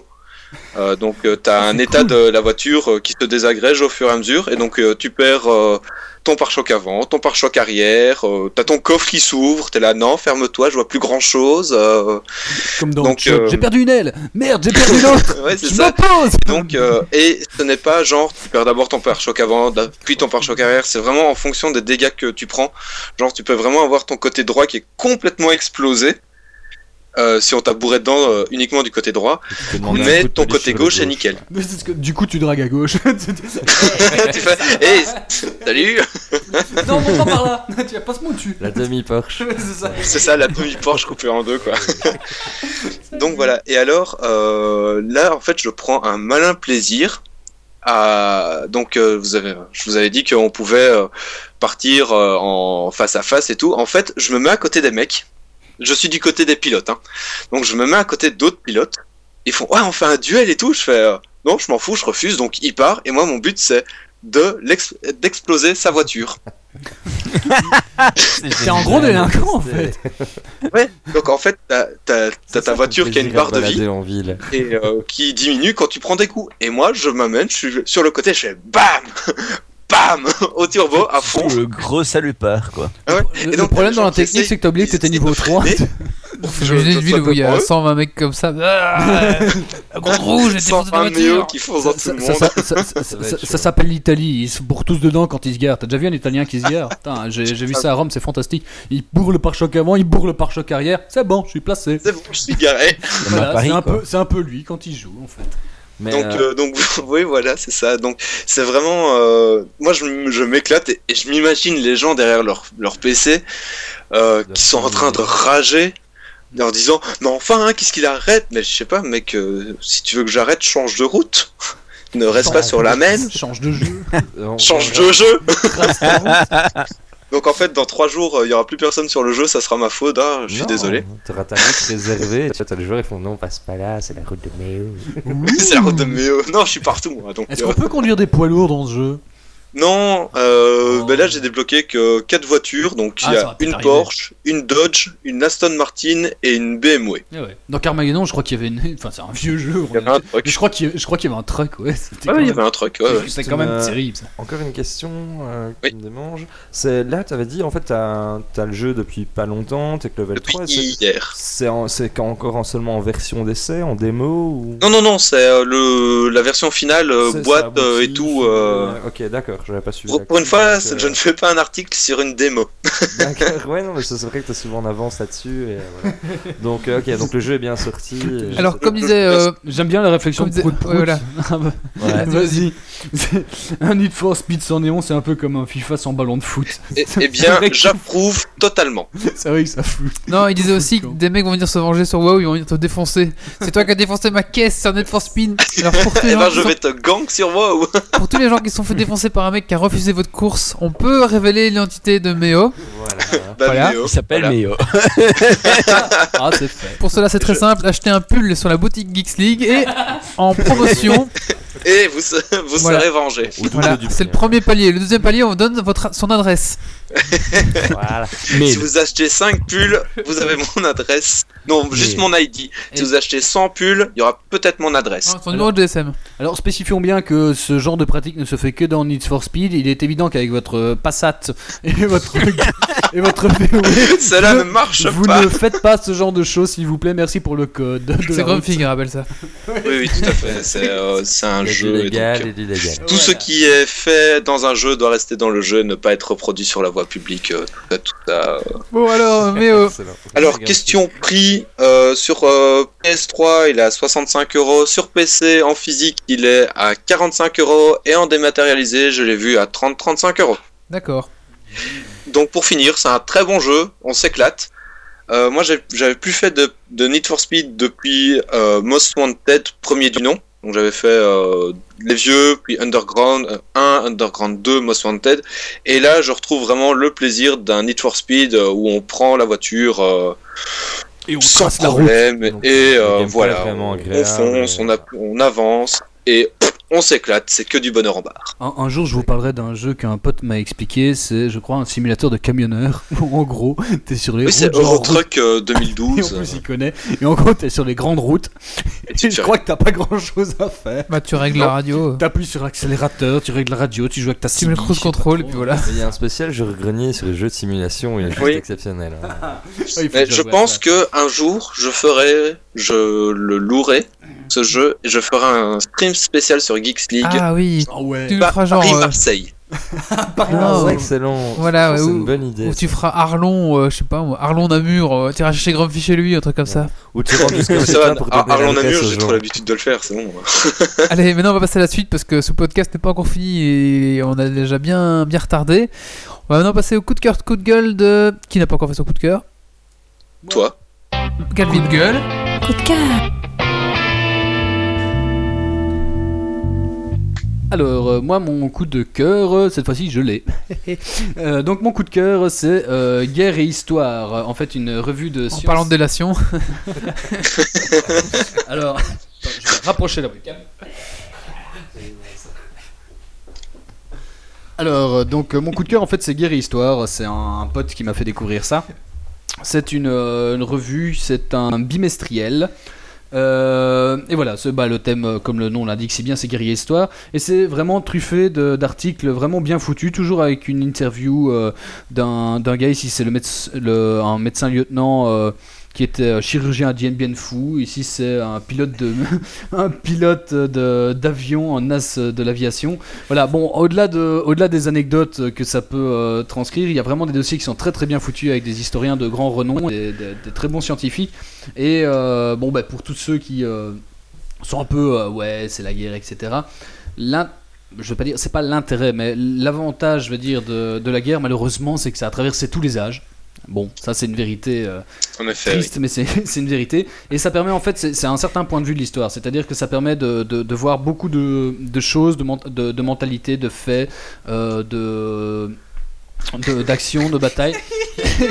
Alors je ne sais pas, ils se prennent en fou rire, c'est je ne sais pas trop quoi. Qu'est-ce qui se passe? Je ne sais pas, ils sont en train de regarder une couverture dans des magazines. Sur ta couverture, c'est écrit on voit deux soldats et c'est écrit les Italiens font-ils de bons soldats? Ouais, juste avant que tu dises les Italiens qui se garent. Ouais, J'imagine l'Italien avec son char qui veut se garer. Un coup avant, un coup arrière, Effectivement, hop, là c'est bon. un article. Celui-là, je l'ai pas encore lu. ça à Mais mais mais il y a des, des super dossiers euh, ici Stalingrad nouvelle vision d'une bataille mythique. Et ça, ça casse aussi beaucoup de préjugés sur bah, la tout ce qui est euh, guerre 40-45 par exemple. Euh, bah c'est l'avantage de ce genre d'articles et de, de revues c'est que ça casse un peu tous les mythes genre un Oui, qui m'a beaucoup enseigné. Non mais par exemple la guerre du Vietnam il y, a- il y a beaucoup de clichés à cause des, des films américains mais il y a beaucoup de choses. Elles sont vraies mais c'est vraiment très très partiel et euh, ça permet un peu de remettre les, entre guillemets l'église au milieu du village et de remettre aussi en lumière certains faits euh, et certains grands mouvements aussi, sociopolitiques. Pardon? Puis il y a des anecdotes aussi. Ça- Oui, il y a ça des- permet d'avoir un regard différent. Voilà, c'est ça. Il y a, bah, il y, a, il y a- il y a des anecdotes. Il y a, bah, ici, il y a un truc, par exemple, c'est la présentation de. Voilà, c'est un point de vue qu'on a, on a très rarement à cause du, du cinéma américain. C'est le point de vue du, du Viet Cong, finalement. Le Viet Cong, comment est-ce qu'il se, comment est-ce qu'il vivait de la, la guerre au Vietnam? Bah, ici, on a un plan euh, de euh, la vie souterraine des, des Viet Cong euh, au Vietnam, avec l'organisation extraordinaire qu'ils qu'ils avaient, 200 km de galeries, abritant 16 000 combattants. Enfin, voilà, c'est ce genre de, de choses qu'on qu'on apprend qui, euh, qui nous en dévoilent un peu plus sur les combats et les coulisses des combats. Et qui fait peur. D'accord, non, je suis sûr que moi ça me plairait. Je rigole là, mais je suis sûr que c'est un truc qui me plairait de, de lire. euh. Et alors, il y a aussi une page Facebook de, de la revue où euh, bah, il y a des compléments, on peut poser des questions, il y a des petites interviews euh, de- d'historiens. C'est c'est vraiment, vraiment bien foutu. Je le recommande à, à tous ceux qui, euh, bah, qui, qui- qui aiment la guerre. C'est un grand mot, personne n'aime la guerre. Soyons Moi j'aime la guerre, mais que en jeu vidéo. recommandé à tous ceux qui se demandent si les Italiens font des bons soldats. N'hésitez pas, foncez. Mais Voilà. euh, c'est euh, pour des gens qui s'y connaissent déjà ou euh, Non, pas forcément. C'est c'est aussi une des qualités du magazine. C'est qu'il remet très bien en contexte en fait à chaque fois. Euh, par exemple, il y a à chaque fois un, un petit lexique sur tout ce qui est euh, le, euh, vocabulaire ou personnage historique un peu compliqué. Je vais montrer un truc à l'image. Par exemple, ici, bah, on a un petit, une petite biographie un peu un peu brève d'un personnage historique. Ça remet vraiment en, en contexte et ça pose des, des questions. J'aime aussi, c'est aussi la, la structure du du magazine. Du magazine, voilà, il est, il est abondamment illustré avec des, des cartes euh, tactiques, euh, par exemple ici qui retrace la, une prise, euh, la prise Non, de la fait, ville de Tyr par Alexandre le Grand. C'est les mêmes qui font euh, la revue Historia, c'est Science et Vie, ils ont plein de. de- Ouais, ouais, de ouais, ils ont, presse, ouais, bah, c'est pour ça, Science et Vie, euh, c'est ça vraiment la référence. euh, Historia, et je suis sûr que même à la fin, ils te parlent un petit peu de la guerre entre guillemets au cinéma, au reportage, t'as des sites internet ça, aussi ouais. qui sont proposés. C'est ça, tout à fait. Il y a même Donc, aussi une euh, partie sur les, les jeux vidéo. l'évolution de l'histoire avec les nouveautés qui ont changé, enfin, Ouais, ouais. des, des nouveaux éléments qui font que les donnes ont changé au niveau de l'histoire. Puis t'as des gros dossiers. bah, regardez.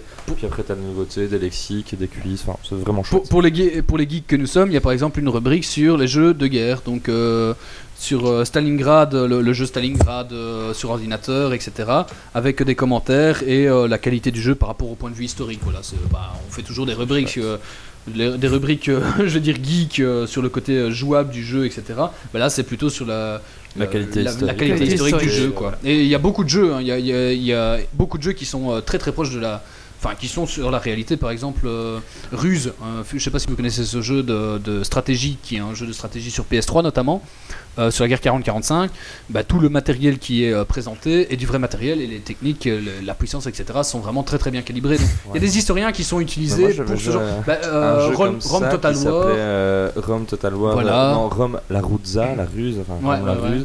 Et là, les Italiens étaient bons soldats. Et ça, c'est vraiment bah voilà bah voilà tu vois comme, comme quoi à mon avis je n'ai pas lu ce dossier mais à mon avis la réponse est oui évidemment Et euh, si on n'aime pas l'histoire, est-ce que ça peut nous faire aimer l'histoire? Je pense parce que euh, bon bah il y a, y le- il y a le côté guerrier de la chose, mais il y a aussi quelque chose qui est toujours très plaisant dans l'histoire. On- Qu'on aime ou qu'on n'aime pas l'histoire, il y a un côté sympa, c'est les anecdotes. Les anecdotes, je veux dire, l'histoire, l'histoire c'est la vie. l'histoire. Tout à fait. Non, le gras, c'est la vie. Le gras c'est la Le vie. jeu vidéo. mais non, mais allez, le- voilà. Oui, je pense que ça peut vraiment faire aimer l'histoire par euh, toute une série d'anecdotes, de courts articles qui font une page et qui se font en focus particulier sur un point. quoi. Mais je pense que tu as des pourcentages dans ce bouquin. hein.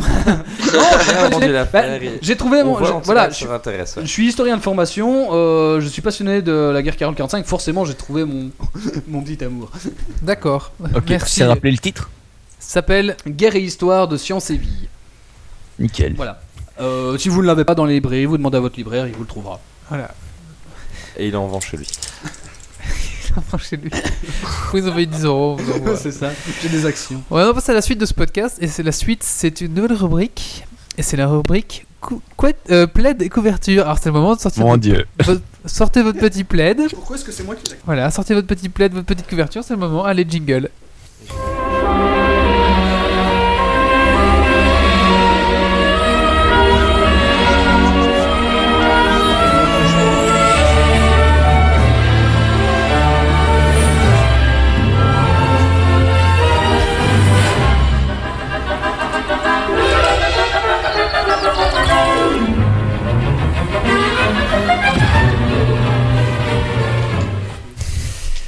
Ce soir, dans Plaid et couverture, nous allons parler de Durotan.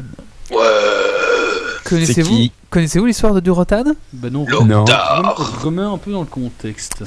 Avant de commencer cette- histoire, j'ai envie de, de- de lancer cette phrase un petit peu dans le vent, destinée. Nous étions tous les deux destinés. Chacun est-il maître de son destin ou sommes-nous les jouets de la fatalité? Comment le savoir? Voici l'histoire de Durotan. Ça risque d'être assez long. Alors, je sais pas. Vous êtes Et peut-être attention, si tu fais une erreur, je te reprends. Vous pouvez peut-être vous brosser les dents en même temps, parce que ça risque d'être assez long. Prenez votre petite couette, voilà, c'est parti. Durotan, donc tout, tout- Durotan était l'héritier est l'héritier de Garan, chef du clan Loup de Givre. Dans les années précédant la grande première guerre, pas celle que Laurent vient d'exprimer, mais une autre guerre encore beaucoup plus lointaine. Durant le festival de Koch Agar en Agran, il rencontra un orc roche noir nommé Ogrim, fils de Telkar, marteau du destin. Et les, deux, et les deux devinrent rapidement amis, malgré leurs appartenances différentes à des clans. Durotan fut aussi amené ainsi amené à la montagne sacrée d'Oshugun, à la demande des ancêtres, cherchant à savoir s'il pouvait un jour ou non devenir un chaman. Et un chef du clan, parce que pour être un chaman, pour être un chef du clan, il faut être un chaman, bien sûr. Bah oui. Hélas, il ne put voir les ancêtres, même s'il savait quelque part qu'ils étaient autour de lui. Alors qu'ils se dirigeaient tous les deux vers la grande forêt de Terrocar, Et Ogrim furent attaqués par un ogre sauvage. Oh putain la merde Ils auraient sûrement été tués sans l'arrivée fortuite d'un groupe de chasse Draenei, originaire de Telmor, mené par le soldat Ressaltan. Voilà. Prévenant leur clan, Ressaltan amena les deux orques à Telmor et les informa que les chefs des Draenei, le prophète Velen, étaient en ville et qu'il les avait invités à dîner. Bonne santé, longue vie Ils discutèrent de leur histoire, de leurs peuples respectifs, parce qu'il faut savoir que les Draenei et les orques sont pas vraiment des peuples, euh, ce sont, sont des peuples différents. Les Draenei sont bleus, les orques sont verts, et ils ont vraiment tout, tout, tout différent. opposés. Ils discutèrent de leur histoire, de leur peuple. Durotan annonça même que lui et Ogrim en avaient plus appris au sujet des Draenei que récemment que tout ce qu'ils avaient appris depuis qu'ils étaient nés, dans ce simple repas. Une fois de retour dans le clan, le clan des orques, Durotan rencontra une jeune orque loup de givre nommée Draka. Hmm.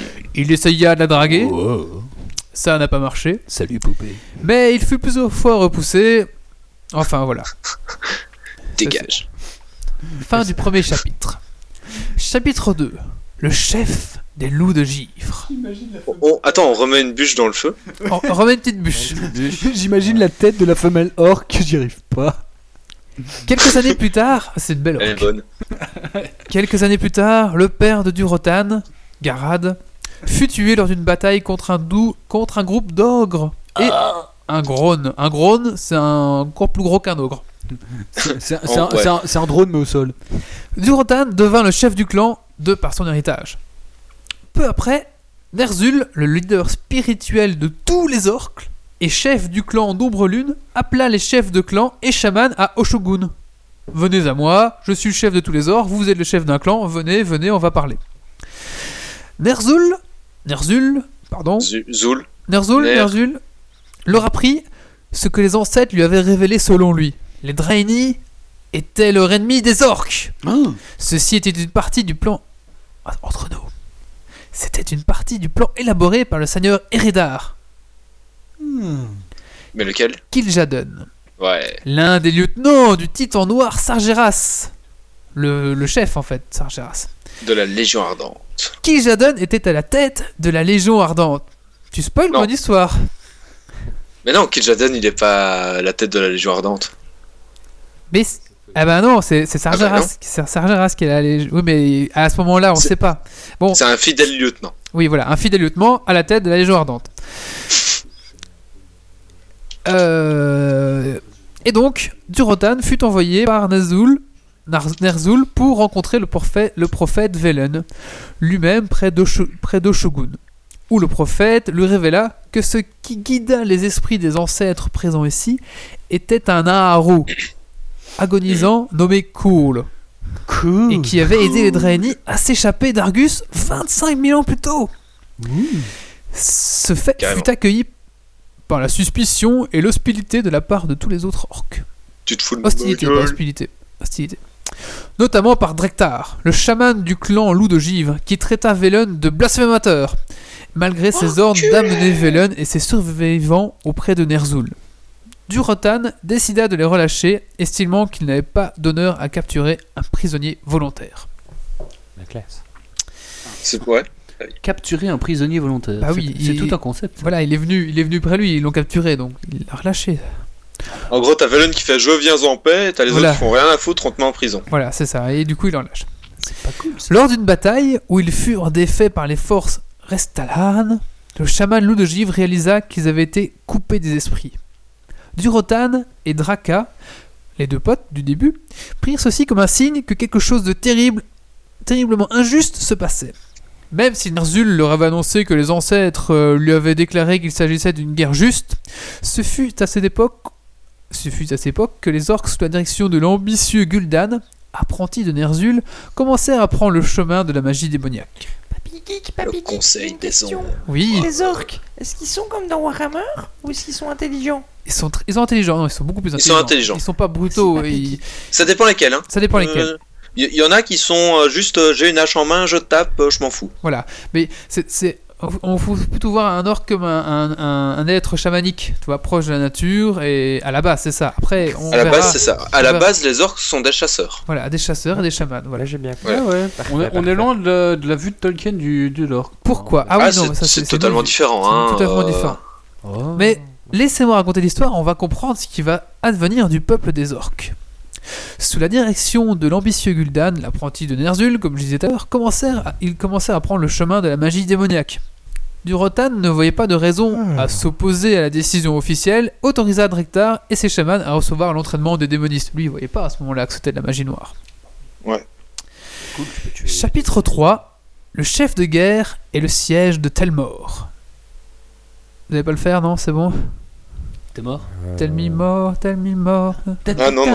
Allez, On bon. comptait pas le Ah, faire, celui-là. Et en fait, les enfants sont déjà endormis au coin du feu. Grâce aux manipulations de Gul'dan, rendu plus fort par Kil'jaeden, hein, le, le chef de la Légion Ardente, hein, je vous rappelle, les clans furent unis dans une première horde. Ce qui est quand même une chose incroyable parce que les orques, Unification voilà, une unification de tous les orques. Et de nombreux En fait, chefs de euh, clans. à la base, le- aucun clan ne s'aime. Et tous se tapent sur la gueule, sauf lors du grand rassemblement. Voilà. Et de nombreux chefs de, camp, de clans, y compris du Rotan, concouraient pour le poste de chef de guerre, hein, pour être devenu le, le- le big boss. Cependant, le favori était le favori évident, et donc celui qui reçut le titre, fut le Vatanguer Main Noire, chef du clan Roche Noire. Personne ne savait évidemment que Main Noire était en fait la marionnette de Gul'dan. Avec les informations données par Ogrim, maintenant connu comme Marteau du Destin, son père étant mort presque au même moment que celui de Rotan, enfin c'est pour la petite histoire, Manoir ordonna à Durotan de lancer un assaut sur la cité de Telmor, qui était proche des terres du clan du loup de givre, alors qu'il était sous la protection de Restan. Lorsqu'ils étaient enfants, Durotan avait vu le capitaine des gardes extirper un cristal vert d'un endroit caché dans la forêt. Oui, Je fais une pause. Tell me, C'est le pause euh, boisson. Non, c'est le suspense. Ogrim avait annoncé à Main Noire que Durotan possédait une formidable mémoire, ce qui était le cas, et qu'il pourrait se rappeler de l'incantation pour dissiper l'illusion. Vita, Barriere. Pourquoi l'illusion? Parce qu'en fait la cité était protégée, et était protégée d'un espèce de, de, de- de fil qui empêchait les autres peuples de le voir. Donc lui il pensait qu'il allait savoir euh, se rappeler comment euh, dissiper cette illusion. Durotan accepta à contre-coeur, et ainsi la horde saccagea Telmor, qui était protégé par l'illusion, et tua Tuenraine, qu'il pouvait y, rencontrer, y trouver, y compris Raestan, qui périt de la main de Durotan lui-même. Chapitre 4 Le pacte démoniaque. C'est la suite du pay in pay off. tu vois, ça ressort Ah oui, pay in, pay off, ouais, Ah, en fait, compris ce que c'est que le pay in pay off. C'est ça, là c'était le payoff, tu vois. Peu de temps avant que l'attaque sur la capitale drainée de Chart- Chartra, Gul'dan appela les, camps, les clans à la montagne qu'il nommait le trône de Kil'jaeden.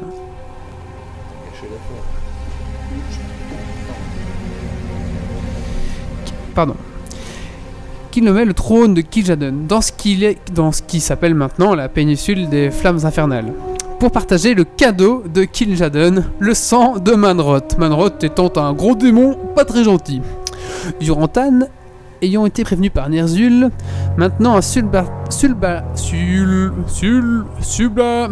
Subalterne, j'arrive pas à le dire. Subalterne. Subalterne. merci, de son ancien disciple, refusa de se rendre à la convocation, tout comme son ami Ogrim, provoquant la suspicion de Gul'dan. Ils ne viennent pas à ma petite réunion où je vais partager du sang de démon, c'est bizarre. Après la chute de Chatra, la disparition de Kil'jaeden, la horde fut livrée à elle-même. Avec aucun ennemi à affronter, ce fut cette époque que Gul'dan fut visité par des songes par le sorcier humain Medivh, qui était possédé, lui, par le titan noir. On verra ça plus tard. Medivh ordonna à Gul'dan de construire une porte, et qu'ensemble ils ouvriraient un grand portail entre Draenor et le monde de Medivh. Durotan continua de s'élever et de protester contre la direction de la Horde. Lorsque la Horde arriva en Azeroth, Gul'dan exila Durotan et tout son clan. Donc les loups, loups de givre ne vont pas franchir. euh, Enfin, ils vont être exclus. euh, Banni, en fait. voilà. Parce que c'est à ce moment-là que les orques vont entrer dans le monde des humains. Parce qu'ils étaient chassés. Parce que celle-là, ça Ils explique étaient dans un autre monde complètement euh, parallèle, Ils étaient dans Draenor. Voilà, ils étaient, ils étaient dans Draenor. Et donc, c'est à partir de ce moment-là qu'ils vont rentrer dans le En monde des humains. Voilà. Et c'est à ce moment-là qu'on rentre La première guerre. à la première guerre, donc War- Warcraft 3. Non, 1. 1, Warcraft 1, pardon. C'est plus logique. Exil est mort, chapitre numéro 5. C'est trop long ou ça va Non, non, vas-y. Non, bien. je- Juste diminue peut-être un peu la musique. C'est ce que, c'est ce que j'ai fait. Voilà, on coupera ça au montage. Chapitre 5 Exil est mort. Acceptant apparemment sa condamnation, Zurotan et les loups de givre s'installèrent loin de la Horde, dans la vallée cachée d'Alterac. Loin au nord du royaume d'Azeroth. C'est ici qu'ils traversèrent la première guerre sans y prendre, prendre part. Moi, je reste le bras croisé, je m'en fous. Une fois là-bas, Drektar avait renié la voie des démonistes et fut capable d'obtenir de nouveau les faveurs des esprits.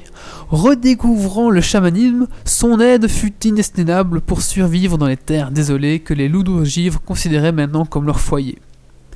En plus, pour s'assurer que le campement ne serait pas inondé pendant la fonte des neiges, ils domestiquèrent également les grands loups blancs de la vallée où ils s'étaient établis. Ce fut la fin de la première guerre que Draka et la compagne de la compagne maintenant de Durotan et la plus fervente supportrice donna naissance au fils héritier de Durotan, l'orc qui sera plus tard connu sous le nom de Thrall. Et qui s'appelle en vrai Quoi Qui s'appelle en vrai? Quoi Quoi? Goël. Son nom orc.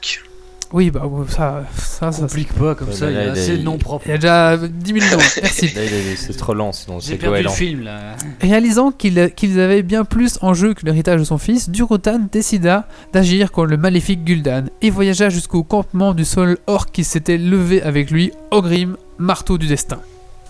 Salut Ogrim, euh, qu'est-ce qui se passe?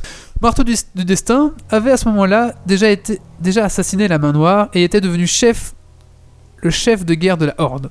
Il accueillit alors Durotan et Draka, euh, sa compagne, dans son camp. Donc il a pris la place du chef. Durotan expliqua ce qu'il savait au sujet de Gul'dan, du Conseil des Ombres, le pacte démoniaque. Marteau du Destin promit qu'il se dresserait avec Durotan quand celui-ci accusera Gul'dan, mais que pour le bien de ses guerriers et de Durotan lui-même, il devait les envoyer ailleurs, à un endroit qu'il pensait sûr. Il fut découvert ultérieurement que plusieurs guerriers de Marteau du Destin étaient en fait des espions de Gul'dan et que quelques-uns d'entre eux avaient accompagné Durotan et Draka à leur refuge. Et du coup, Le garde déloyal avait appelé des assassins pour tuer le chef des loups de givre et sa compagne. S'il réussit à tuer au moins l'un d'en- d'entre eux, Durotan était trop blessé pour pouvoir continuer. Ses bras la serraient, l'empêchant de serrer contre lui son enfant une dernière fois. Et alors que la vie s'écoulait lentement hors de lui, Durotan expira, pensant qu'au moins il ne verrait pas son fils déchiqueté par les créatures sauvages. Et fini de jouer à cache-cache. L'héritage de tout cela, Durotan a été enterré dans la vallée d'Alterac sous un monument connu sous le nom de Rocher de Durotan. On peut y voir l'inscription Ici repose Durotan, premier chef du premier chef du clan Loup de Givre et père de notre honoré chef de guerre Thrall. Il était le représentant le plus valeureux de notre peuple, trahi par ceux qui allaient nous conduire à l'esclavage. Durotan donna sa vie pour que nous puissions gagner notre liberté. Nous l'honorons ainsi que l'héritage qu'il nous a transmis, Drektar, prophète des loups de Givre. Voilà, donc pour la petite histoire, Thrall a survécu. Il va venir euh, et il fut trouvé par. bonjour. Il, va, il a été trouvé par un officier humain qui s'appelle Aedlas Lande de Noir, qu'il éleva Un comme un esclave connard. et un gladiateur. Finalement, Thrall arriva à s'échapper et il a pris le chamanisme et auprès de Draktar et ainsi de suite. Mais bon, tout ça est peut-être une autre histoire. Une autre histoire, hein, parce qu'on a plus de vous le saurez peut-être en écoutant le prochain épisode de Play Découverture.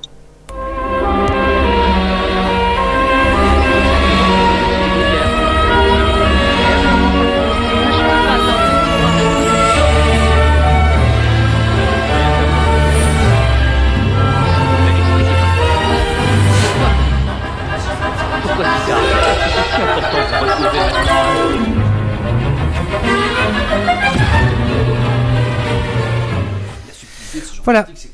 J'espère que c'était pas trop long, on pourra faire peut-être plus court. Euh, voilà, c'était un, un test hein, pour un premier. euh, On pourra peut-être raccourcir les Je histoires, trouve les recouper. bien, ça les- ça- Moi, j'ai adoré. euh, je suis voilà, c'est ce que j'allais dire justement. Pour celui qui connaît WoW, il fait sûrement plein de parallèles dans sa tête et tout est très clair parce qu'il a vécu la situation en temps de jeu. Ça lui Ouais. rappeler de bien agréables souvenirs et c'est juste parfait. Pour quelqu'un qui connaît pas WoW, euh, on se perd un peu vite fait dans les, les J'ai noms de j'ai rien compris quoi. J'ai l'impression Ouais, je sais d'avoir vu le tirage, le, le conte des gens inachevés de Tolkien euh, sans, la cro- sans leur l'arbre généalogique quoi. J'ai rien compris. Voilà. Et justement, ouais, limite, Et si avec tu la fais la, fumette. la vidéo après, essaie de glisser un petit arbre généalogique avec quand Ah tu oui. cites les noms, tu vois, Ouais. pour que les gens qui vont écouter après. Ouais, ce serait peut-être pas mal de faire un document faire avec les liens arbres généalogiques. et- Mais il faut savoir que, fait. que ouais. Play Découverture ne, vont pas, ne va pas euh, se fixer que sur l'univers de WoW. hein. Ah oui, oui, bien Clairement, sûr. il est riche, il y a beaucoup à dire. Ah. Mais on va partir bien sûr dans plusieurs euh, Oui, personnages d'autres jeux vidéo. Ah, fait. C'est pas, c'est vrai que j'ai pas oublié- euh, expliqué le, le but de, de cette rubrique, mais en fait le but c'est de découvrir les histoires d'un personnage ou de des personnages, d'un univers, d'un jeu vidéo. Donc là on a commencé avec WoW parce que c'est quand même quelque chose de riche et voilà, je, vous- je- je- comme ça j'étais sûr d'avoir euh, de la matière à travailler on va dire, mais euh, on peut imaginer que plus tard, enfin non, le prochain ça va pas être dans l'univers de WoW peut-être et on partira sur autre chose. C'est vrai que allez, c'est quand même euh, c'est assez vaste, hein, l'univers des jeux vidéo. En fait, c'est plein des les- équipes de scénaristes sur les jeux vidéo, Voilà. sont- les équipes de scénaristes sur les jeux vidéo sont euh, quasi autant que sur les. Ok, bon, je, je m'arrangerai pour être plus court. C'est vrai que là c'était du Rotan, c'était assez long. Et, euh, j'ai essayé Non, bah, franchement, c'était bien. Ah, le truc, Euh, c'est que WoW, c'est un univers très très particulier. donnais les, les noms propres. Allez, tu me le dis une fois, je retiens. Puis après, il y a un autre nom propre. C'est vrai, il y a beaucoup, beaucoup de gens. Ah, mais l'univers de WoW est extrêmement riche et super grand, donc. Allez, quand euh, t'as voulu dire subalterne la et que tu trouvais pas le mot, j'avais pas compris c'est subalterne, je crois que t'allais me dire c'est sous bouldour. Moi aussi. Subalterne, je connaissais le mot, mais sur le moment même, je croyais quand même sortir un nom Ah, moi, que je crois que c'était une connaissais devi- Moi, je crois que c'était une devinette, tu vois. Sub, ça doit être alterne, mais je suis pas sûr. Ah. Je suis pas sûr du mot. Allez, on va maintenant euh, clôturer ce podcast avec le Dragon Quiz Point. Ouais Je vais tous vous C'est mon plaid, hein, parce qu'il fait chaud. Moi, j'aime bien. Des hommes, des défis, du suspens, des questions. Le dragon quitte point. Es-tu prêt pour le défi Et tu vas.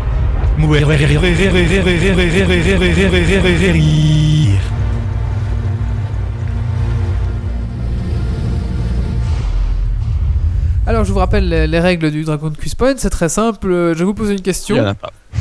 Je vous On pose une la question. La première personne qui donne la réponse sur le live, donc les gens qui ont un micro, ont un point. La deuxième personne qui répond sur le chat a un point. Cool. C'est tout. Voilà, on va commencer par euh, la première question. Il faut savoir que c'était un spécial Monty Python. Et je vais demander pour euh, ce premier extrait de connaître 1. le nom du film et 2. le nom de la chanson. Autres, Attention, je veux Je suis au mort. mot près. C'est parti. Presque. Life or bad they can really make you sad. Other things just make you swear and curse. When you're chewing on life's gristle, don't grumble. Give a uh, whistle and this'll help things of turn out for the best. Yeah. And T'as dit quoi always, Always look on the bright side of Everything life. looks bright on Whistle, the bright always side look on life. the light on the side bright of side life. of life. T'es-il à dire Whistle, if life seems jolly rotten, there's something you've forgot. Ok, un point pour Titi. Donc c'était la vie de Brian. Et c'était Always Look on the bright side of the life. Ok. Tu sais ce qu'on Trop devrait de faire à un point. Tu sais ce qu'on devrait faire dans le Dragon's Respawn Enfin, Merci pour, on euh, pourra couper cette partie-là. Parce que moi, vu que j'ai pas de PC. Un point pour Prout et un point pour toi. Euh, ce qu'on pourrait faire pour euh, la prochaine fois, je trouve que c'est- parfois frustrant d'avoir juste la version euh, Dragon Quiz Point. Mettre la bonne version juste derrière, ça pourrait euh, être sympa. Ah oui, oui, ça, ça, si vous voulez, je peux, je peux vous la mettre. Il n'y a, aucun Ouais, enfin pas maintenant. Enfin ouais, bah si tu l'as maintenant, ouais. Mais, je trouve que c'est le côté sympa, tu vois, que tu découvres. Ah, c'était ça en fait, parce qu'il y a des fois, moi je me dis, en fait. euh, Ah, oui, tu le en connais deux- pas si, si, celle-là je la connais, mais parfois, par exemple, Walt Disney, il, y en a euh, des chansons qui étaient quoi? Oui, oui, oui. Et puis l'ambiance, tu vois, c'est un peu de musique. Ta la la la la la la la. Parce que le problème du dragon, c'est qu'il il a un peu une voix de. Euh, attends, ici je l'ai. Always look on the bright side of On life. siffle, hein. Always look on the light side of life. If life seems jolly rotten, there's something you've forgotten. And that's to laugh and smile and dance and sing. When you're feeling in the dumps, don't be silly chumps. Just purse your lips and whistle. On passe maintenant au suivant. Euh, ici, il va me falloir le nom de la chanson juste. Attention, c'est parti. We are knights of the round table. We Euh, dance Camelot. when we're able.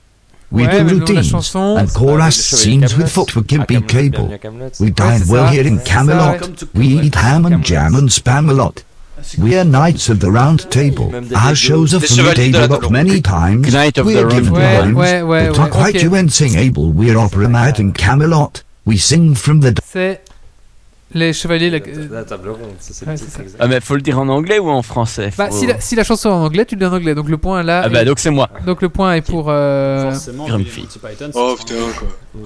Pour Grumpy. Alors. Et pour Oufti. Et ah non, pour. pour Prout encore. Encore pour Prout Prout, d'accord. Euh, Prout, t'as déjà un point d'avance, hein. Comme toujours. Bah, Prout Prout, il a fait une faute, hein. il a fait une faute. euh, Au- montré. Au deuxième podcast ou? C'est Night Ah, of oui. Non, c'est Oufti.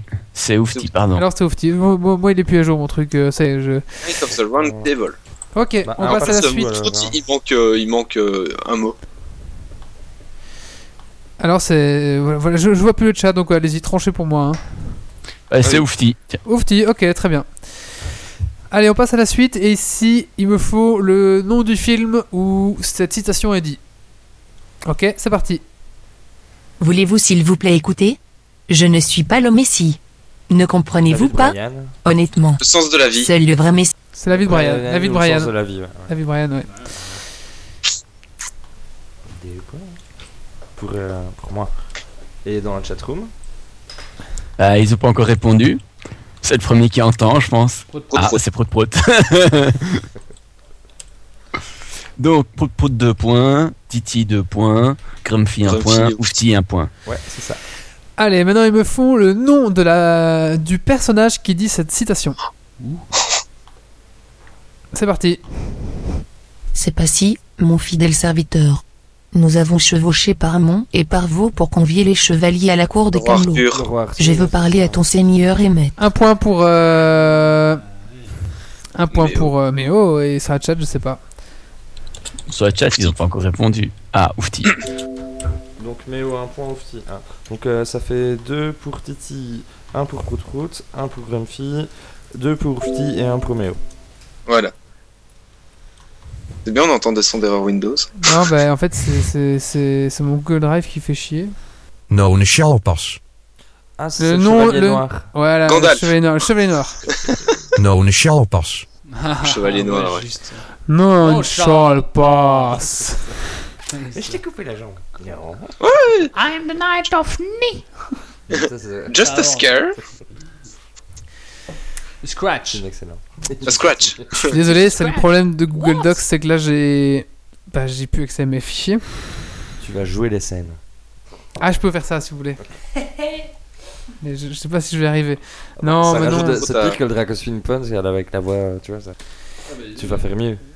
Il n'y aura pas un numéro, on n'aura pas des problèmes techniques. Non, mais non, mais là c'est c'est mon modem. Hein. Bon bah je suis désolé, je, je peux pas. Bouh Moi j'ai des questions. hein. Bah Comment est-ce je- qu'on peut prouver qu'on n'est pas une sorcière Ah, attends. Parce que tu Euh, dois la, la peser de- avec un canard et si euh, le canard est plus... euh, Donc le canard, ça flotte.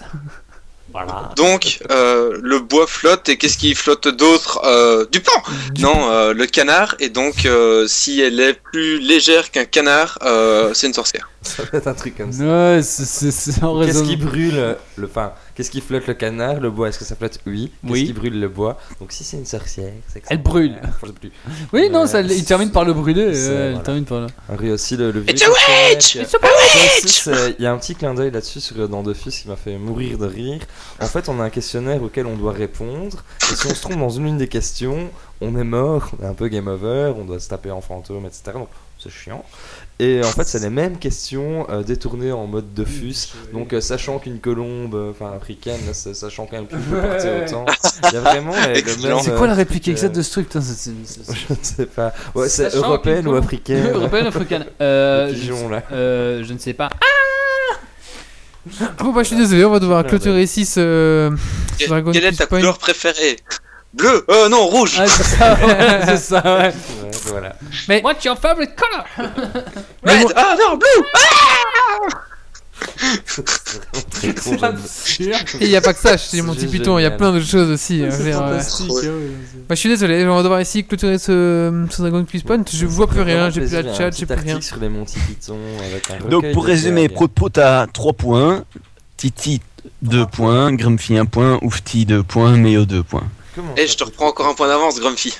Ouais, mais c'est normal, Monty Python, c'est- loin d'être mon truc. Hein. Tu vois, quand on fait du Nalbuck, si j'étais là Hein à chaque fois, je vous écraserais la gueule par terre. Ah, je t'ai démonté au Mais Nalbuck. je fais exprès, hein, quand, quand tu viens, je fais oula, qu'est-ce qu'on va faire? Qui connaît pas Prochain, Dra- prochain Dragon Quiz Point, c'est sur le... les guerres historiques.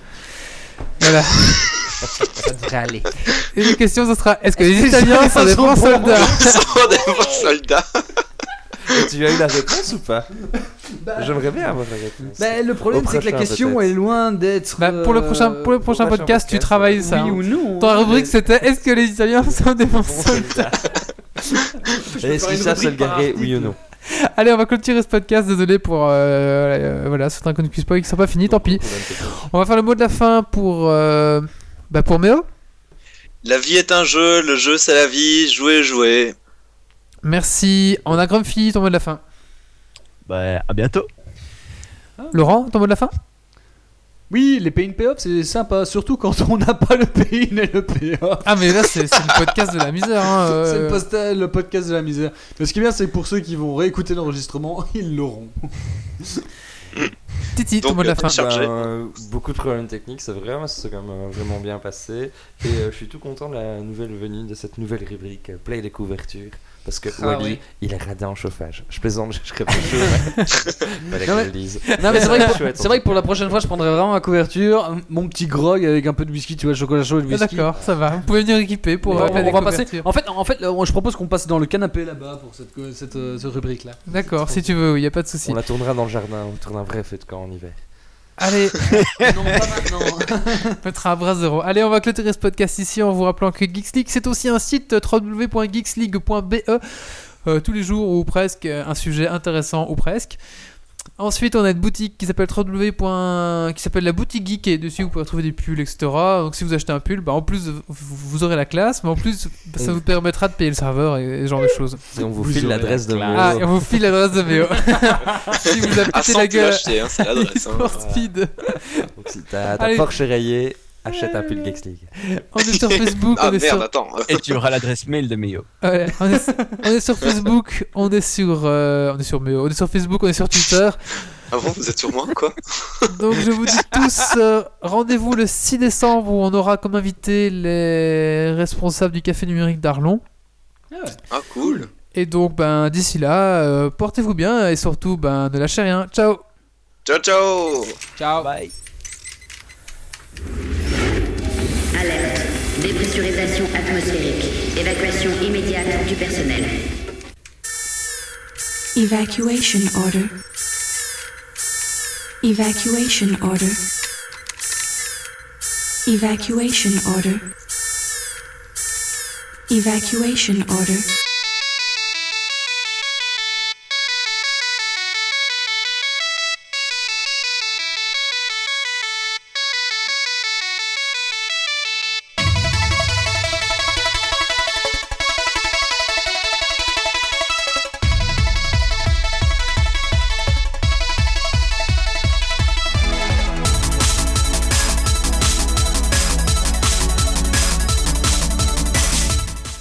Merci à Chatroom.